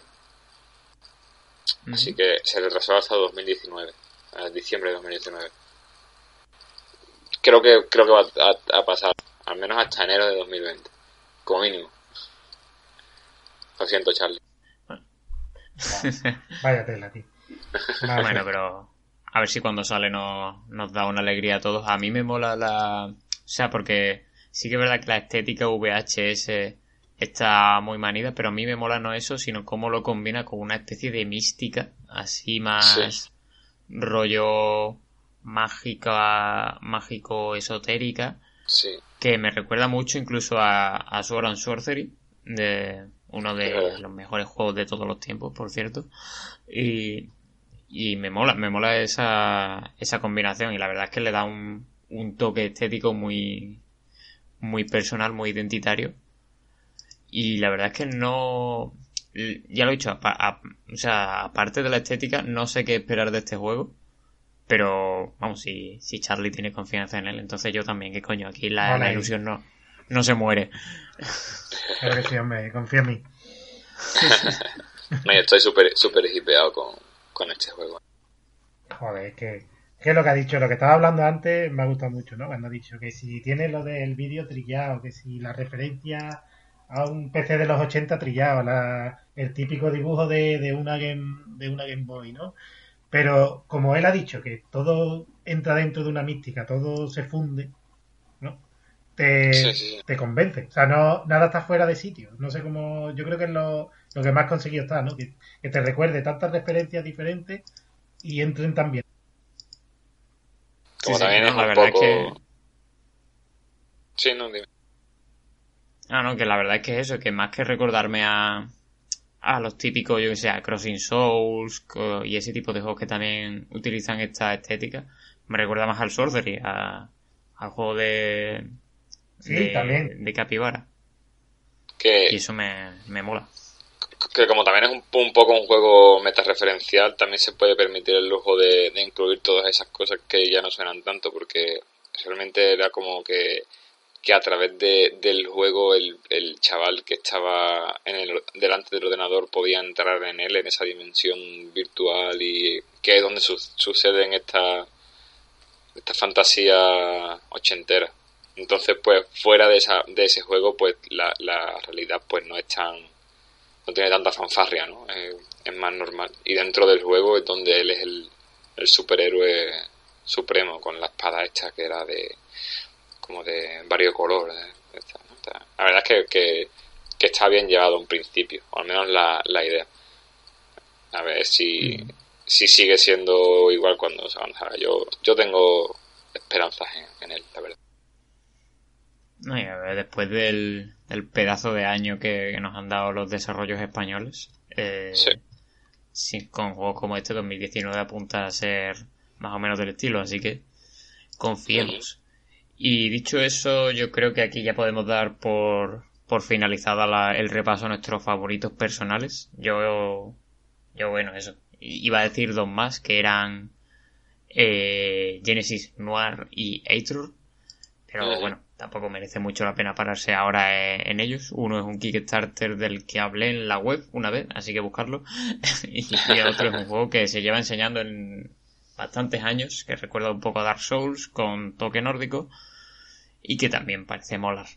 Nos hemos dejado algún, algunos juegos también muy esperados de 2019 que, que nos hemos incluido entre a lo mejor nuestros más esperados personales, pero que sí que merecen la pena tener en el punto de mira, como es por ejemplo Yuppie Psycho, del nuevo juego de los creadores del Conde Lucanor, de Baroque Decay, que también, bueno, pues el Conde Lucanor creo que, que nos gustó bastante, en su día nos parece un juego muy simpático y aquí vuelven Sí. a explorar el tema este del terror con del terror laboral, además.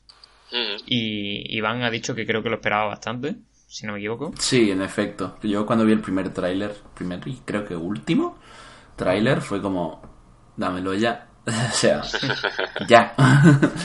no sé, me gustó mucho el Conde Lucanor. Me gustó mucho el tipo de, de terror que había ahí, porque era como un terror, no sé, como, no muy español, pero sí como muy desligado de, de las grandes fuentes de, de terror que solemos tener nosotros en, en todos los medios de entretenimiento y cultura, ¿sabes? Sí. Entonces está así como bastante desplazado, muy a su rollo, muy, muy único. Y ya con lo del Yuppie Psycho fue como... Me da igual como sea, yo lo quiero. puede punto. ser puede ser la segunda mejor cosa que salga este año con el título Psycho. La primera es, por supuesto, la segunda temporada de Mob Psycho 100, que ya tiene el primer capítulo, vérsela, no me pagan por decir esto. Eh, seguimos con otro juego. Este, este juego también es eh, medio patrio, es de un estudio franco-español. Y, y voy, a aprove- voy a aprovechar este, est- esta aguja para meter un hilo y a decir a algunos españoles que salen este año, eh, como por ejemplo A Place for the Unwinding, que por fin parece ser que sale en 2019. Eh, el juego este de la ciudad de, de la ciudad eh, por descubrir de, de Alpixel, el estudio encabezado por Ludipe, que también saca en muy poquito su juego Blip Bloop para Switch, que es un juego en el que estuvo trabajando, es así de, de puzzles cooperativo muy chulo en el que se manejan dos personajes pequeñitos que, sale en breve para, para Switch eh, publicado por eh, el 01 Games. También publicado por el 01 Games, yo, yo sigo, ¿eh? no me paré. Eh, sale el tercer episodio de Baobabs, Baobabs Mausoleum, que, que va ahí, que sigue, y, parece ser que, que gusta. Cipri, que es el redactor de Equilateral, que, que juega esta saga, que está jugando esta saga por, por, por episodio, al parecer está disfrutando bastante con ellos y, y el tercero mm, parece ser que puede morir también. Y españoles también que no hayamos dicho está Blasphemous, por ejemplo. ¿Verdad? que sí, por, por, por, por, por esperarlo ya en 2019, aunque también me, me pinta que, que, se va a 2020 o al menos va a tardar dentro del año en salir si, si es que termina saliendo porque es un curro muy gordo el que tienen que, hacer eh, los chicos de, The Game Kitchen. Y también tengo muchísimas ganas de que salga pero eh, que salga bien sobre todo. Así que si tienen que, que aguantar más tiempo pues que aguante joder que, que merece la pena y es un proyecto muy chulo. Eh, españoles tuve la suerte de, estar en el estudio de esta gente. Sí. De The Game Kitchen, que están ahí en Nervión. Y la verdad que las cosas que vi, cómo hablan del proyecto, la, la idea que tienen es súper ilusionante, tío, porque ellos me hablaba Enrique del tema del folclore japonés, ¿no? Cómo lo utilizan los japoneses y aquí parece que, nos cuesta. Sí, y de ahí la estética que, que, se ha elegido, ¿no? Con, con este Blasphemous. Claro, a mí me, flipa eso, que hayan aprovechado esa estética y esa, esa cultura para, para aprovecharlo y, y joder, hacer, hacer un, un juego con ello. Mm, es, un juego que, creo que todo el mundo pues está esperando con muchas ganas. Eh, ya está haciendo muchísimo ruido, así que esperemos que salga dentro de poco, que tengan la suerte de acabarlo lo, lo antes posible, que lo dejen como ellos buenamente crean que está bien. También sale, sale otro español en principio. Eh, si no si no van mal las cosas, creo que este era español también. Lo voy a, jugar, lo voy a decir. Eh, Ancient Cities, que es un simulador de ciudades, pero desde el punto de, es un simulador de ciudades, pero de más bien de, de, asentamientos de tribus eh, prehistóricas. Y y lo hacen desde un punto de vista muy respetuoso con la historia y con la y con la arqueología. Y tiene muy buena pinta porque está muy muy bien llevado eh, o sea me, gusta que hayan mezclado esa gestión porque normalmente las gestiones de, de sociedades más prehistóricas y tal pues suele venir de los de los juegos de simulador de, de dioses. Pero en este caso no en este caso lo están intentando hacer de la forma más realista posible y, parece que les va bien y en el Kickstarter también lo petaron. Así que, que bueno, guay. En principio tiene buena pinta. No sé cuándo está anunciado. Este sí que es un juego que, que va para PC 100%. Y no sé si lo iban a sacar también en otra consola o algo, pero en principio un juego así de, simulación y tal. PC a saco. Eh, si queréis decir más juego, paradme que, que aquí la tira. No, bueno, era. Iba, iba a seguir con la, con la lista que teníamos aquí. Que era. Que bueno, ahora tocaba Indivisible. Que es el. De verdad. El nuevo juego de los creadores de Schoolgirls. Que. Que lleva anunciado desde 2015, puede ser. Que pedía una millonada. Literalmente, pedían un millón y medio de, dólares en, en el crowdfunding. Lo consiguieron. Y desde, desde entonces están, pues. Inmersos en el desarrollo ha tenido ya varios retrasos, eh, se espera para 2019. Los backers han recibido sus correspondientes demos, así que no parece que el desarrollo vaya mal, simplemente pues que se está alargando porque el, juego es bastante ambicioso. Y para el que lo conozca o no lo conozca, pues es un toma mucho de bebe mucho de la saga Valkyrie Profile con esa estética hiperanimada de de Lab Zero, que es el, estudio que, lo hace. Y, y, joder, pues se esperaba con bastantes ganas. Yo por lo menos. No lo he incluido entre mis tres favoritos porque, bueno, se... este como que lo daba ya por sentado que lo ibais a incluir alguno de vosotros, pero se ve que no. Lo mismo ha pasado, por cierto, con, con Ublets, que es otro de los juegos indies que, que yo creía que todos íbamos a poner en nuestra lista de 2019 y que sin embargo al final se ha quedado pues aquí al margen, pero igualmente es uno de los de los más especiales o por lo menos de los que mejor pinta tiene. Solo que no sabemos si si al final va a salir este año. Bueno, de hecho, Manu, tú, tú tenías Ublets en tu lista, ¿no? Sí, yo lo, lo tengo. Bueno, tenía apuntado que ha sido por el que he cambiado. Eh, no me acuerdo. Ah, sí, el, el Feudal Aloy. Eh, Porque pensaba que. No sé, era más, más personal. Personalmente me gusta más, pero, pero Ublets sí es verdad que.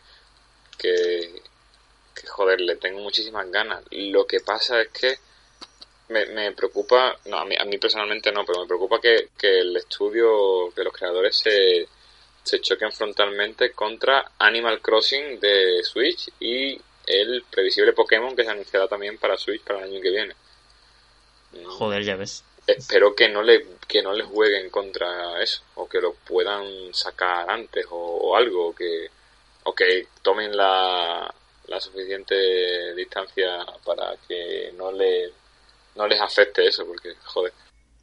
No creo, porque el público que sigue Ublets, eh, primero porque es bastante menor que el que sigue Animal Crossing o Pokémon, y segundo porque sabe tan bien lo que quiere que no le importa tener doble o triple ración de eso.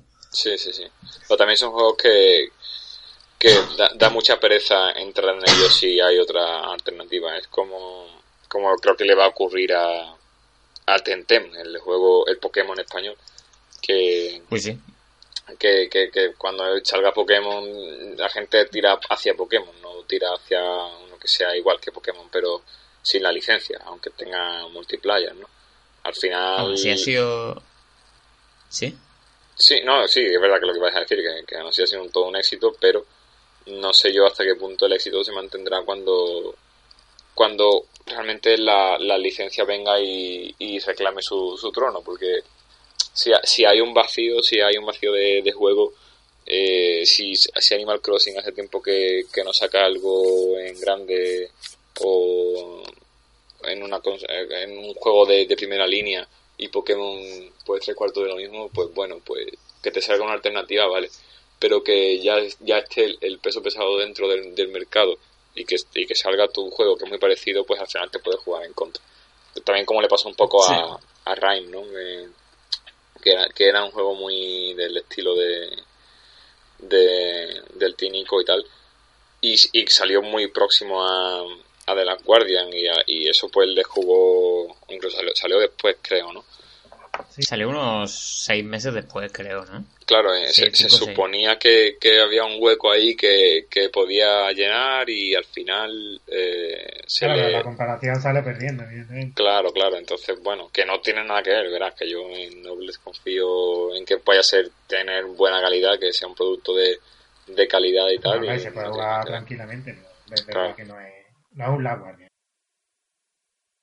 Entonces, pues bueno, pues espero, espero que que ULED vaya, que siga manteniendo a la gente tal y como nos tiene ahora, que nos tienes a todos enamorados. Eh, tenemos por ahí más, ¿no? Sí, tenemos un momento. Tenemos, por supuesto, eh, Spelunky 2. Eh, faltaría, faltaría más. Creo que está previsto para 2019, aunque no sé si, si hay una fecha muy clara. Pero es, bueno, la secuela de, de no diría el roguelike primigenio porque ese es Rogue, el, año de, el juego del año 1980 y pico, pero sí que podríamos decir que es el iniciador de toda esta corriente roguelike indie que hemos experimentado en, en los últimos años. El primer Spelunky que además se han hecho ya multitud de, de estudios sobre su diseño, de niveles, de lo, de lo bien pensado que está, de, de lo bien calibrada que está la dificultad y la recompensa. Y vamos, eh, una, su secuela que se anunció creo que en 2017 a finales, en los Game Awards puede ser. O, en, o en un E3, no me acuerdo. Eh, Eh. Se anunció en 2017, sí, y siempre hablando de cara a 2019, lo que no sé si esa fecha pues se mantiene o no. En principio no, Claro. no, se, no se ha dicho nada más ni se ha concretado el lanzamiento, pero vaya, es que, que en principio debería salir este año. Bueno, lleva dos años en, en, anun- en anuncio, así que esperemos que, que sí. Eh, tenemos también por aquí más juegos. Tenemos el Sea of Solitude, que este viene de la mano de, Electronic Arts. El juego este que se anunció también me parece que fue en el, en el E3, en, en la batería esta de indies que, que anunciaron que iban a coger, que este sí que iba un poco más alejado de su IA Originals, ¿no? Eh, tenemos por aquí también el My Friend Pedro, que también lo edita Devolver, que es uno de estos juegos que hemos dicho antes, que, que entra de eso. Guay, tío. de- sí, sí, tiene una un, pintaza. un Max Payne de cross lateral, ¿no? Sí, sí, sí, sí, sí. Tiene la hostia, ¿no? De rebotar balas, de tiempo bala, de, Claro, de disparar para los dos lados. Increíble. Hay una parte de- en el vídeo que me flipa que tira como una sartén a la habitación de arriba Buah, tío. y le dispara a la sartén para que rebote las balas y se cargue a los que están. O sea, es hiper flipado de coger un monopatín y tirarse un tío a la cara. De, de le da igual todo, pero pero mejor que el de puñetazo. es, es muy, muy, muy. ya, muy ya. Iván, paro ya, paro ya, en verdad. A mí lo que me flipa de este juego es la cantidad de gente que me ha preguntado si es un juego de verdad o un chiste. Sí, ¿no? De verdad. Un montón de gente en el E3 diciendo, pero esto es alguna coña que ha hecho Devolver o esto va a salir de verdad. Y yo como, no, no. ¿Esto es un juego? De hecho, es un juego que, que ya existía, ¿no? Era un juego Flash que, que ahora Creo que sí. llega más extendido y tal. Eh, es- vamos, que, que, tiene- que tiene que ser un juegazo, tío. Es que no, no, no puede, no puede ser no divertido. Un juego en el que Claro. lo que dice lo que dice Charlie, que, que pueda hacer rebotar las balas en una sartén y simplemente fliparte, ¿no? Hacer una, una, una violencia extrema divertida, pues, pues sí, Sí, bonito. físicas locas con disparos. puede- Sí, sí, sí, sí. sí.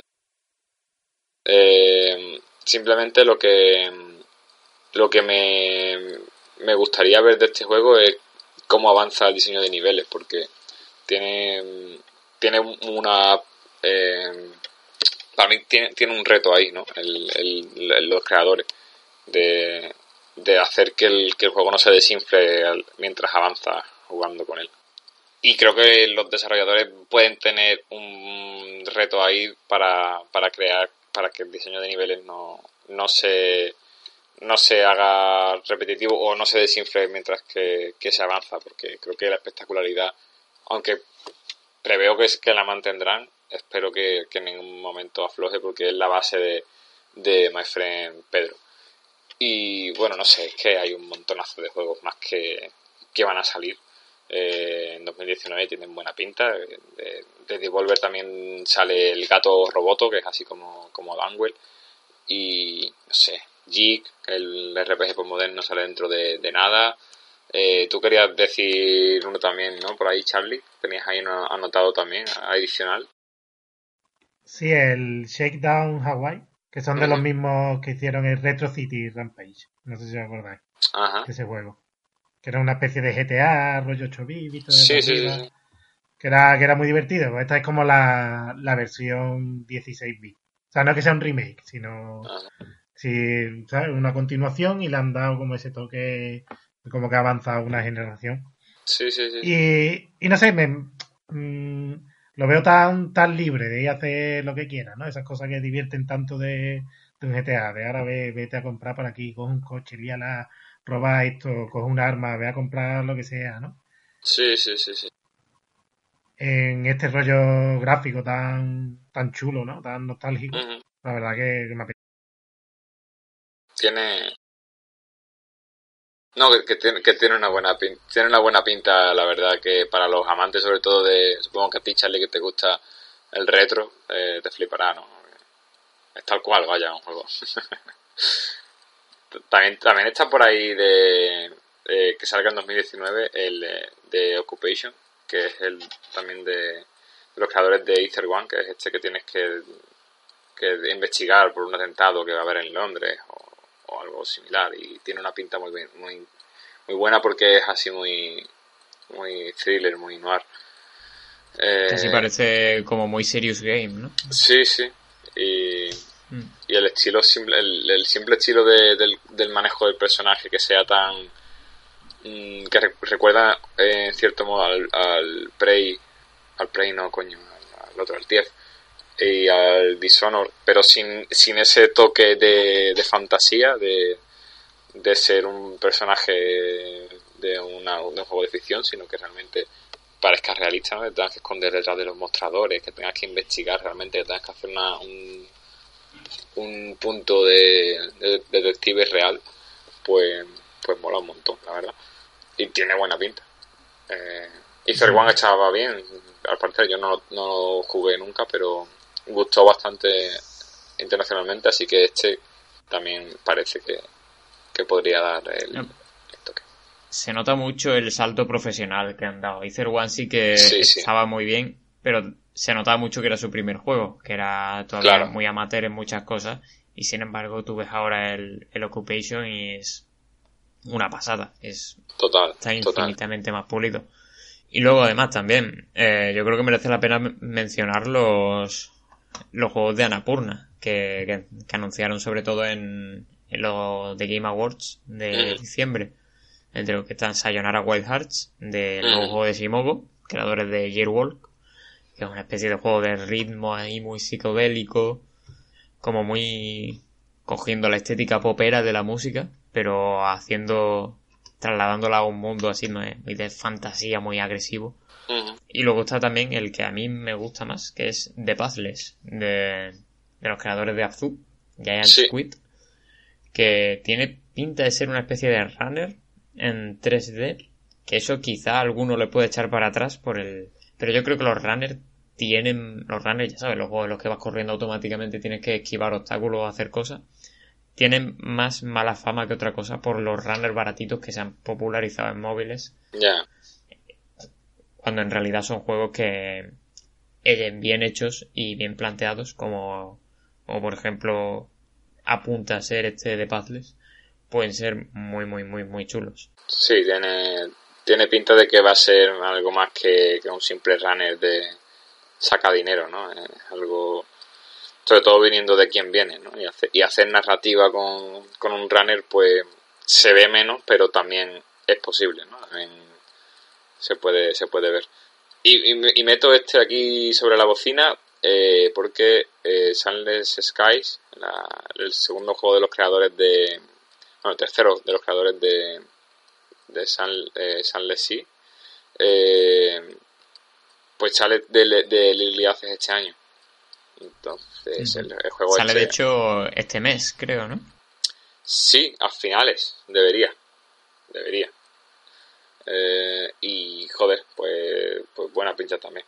Eh, que salga ya de, de Lily Access, que supongo que es cuando por fin tendrá la importancia que, que se merece en prensa y tal, porque de momento no, no se está hablando mucho de, de él, porque los Access es lo que tienen, que, que cuesta mucho trabajo eh, mantener una buena cobertura, pero bueno, una vez que salga, esperemos que, que les vaya mejor de lo que parece que, le, que les ha ido hasta ahora, que por lo visto es bastante eh, mal, lamentándolo. sí Eh, sí ha sido bastante triste porque incluso el, el equipo lanzó un comunicado hablando de que de esto un poco de que por culpa del del mm, del bajo bueno del fracaso por así decirlo tampoco quiero usar una palabra tan fuerte pero casi parece que lo ha sido teniendo Sí. en cuenta eh, lo bien que funcionó el Sunless Sea eh, el Early Access de Sunless Skies no tuvo casi ninguna repercusión realmente. Yo recuerdo que salió y,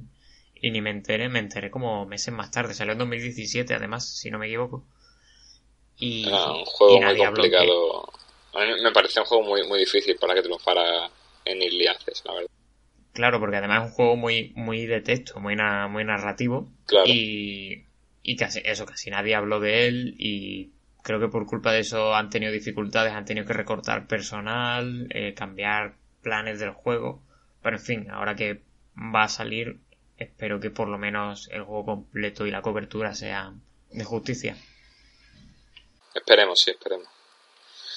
Bueno, eh, se nos quedan muchos mucho fuera, pero realmente tampoco podemos hablar de, de todo. Ya hemos hecho el repaso de los que más nos gustan ¿no? y tampoco podemos ahí andar explicando todos y cada uno de los juegos indies que van a salir en 2019. Sobre todo porque también hay muchos que, que seguramente nos enamorarán y, todavía ni siquiera sabemos que, que, van a salir.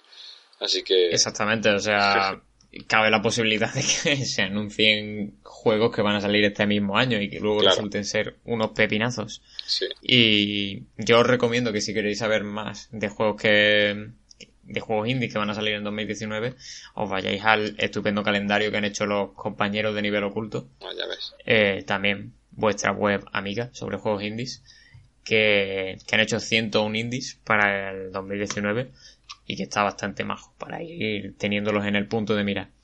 Según ha ido avanzando el podcast, mi garganta ha ido empeorando a una velocidad abismal. O sea, ahora mismo tengo 80 años al hablar. Así que yo creo que lo vamos a ir cerrando aquí. No por, no por nada, no solo por mi voz, sino también porque se nos ha hecho al final bastante largo esto de comentar eh, nuestros indies más esperados. Pero bueno, era una ocasión especial el regreso del podcast y encima en, en año nuevo, bueno, un poquito, un poquito tarde porque hace ya desde este día que estamos grabando 12 días que, que empezó el año. Pero nos ha encantado volver y también nos ha encantado tener con nosotros aquí a Charlie, que era la primera vez que se incorporaba y espero que sea la, la primera de muchas. claro que sí. A ver si, si nos animamos. Y anticipaba al principio del podcast, eso sí, que, íbamos a tener alguna crítica, a hablar de algún juego, pero lo he dicho. Se nos ha hecho esto al final un poco más largo de la cuenta. Mi voz está. Eh, está cayendo ante, ante los estragos de la gripe. Así que lo vamos a dejar aquí en el próximo podcast, que intentaremos que sea pronto. E intentaremos regularizar esto, como ya he dicho, propósito de año nuevo pero a ver qué tal se da y ya pues retomaremos la estructura tradicional de podcast, eh, temas de actualidad y lo que surja. Así que nada, eh, muchas gracias por escucharnos, eh, por leernos también en la, en la página web equilateral.es, podéis visitarla e y ahí leer todo tipo de, de artículos, de críticas, de noticias sobre videojuegos indies. Y nada, nos despedimos. Iván, Manu y, Charlie. Ya nos oiremos y nos leeremos en futuras ocasiones. Hasta luego todos. Eh, gracias por oírnos. Adiós. Adiós. Equilateral, tu revista de juegos online. Podcast que hablan para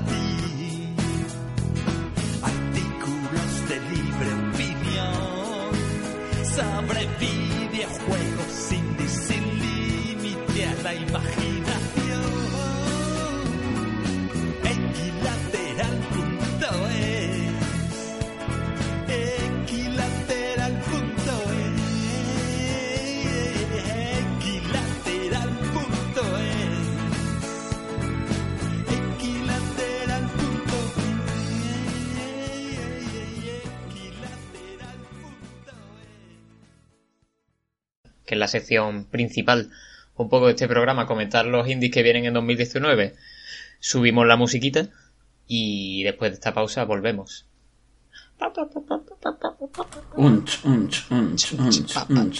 No sé si queréis descansar o ir al servicio o algo.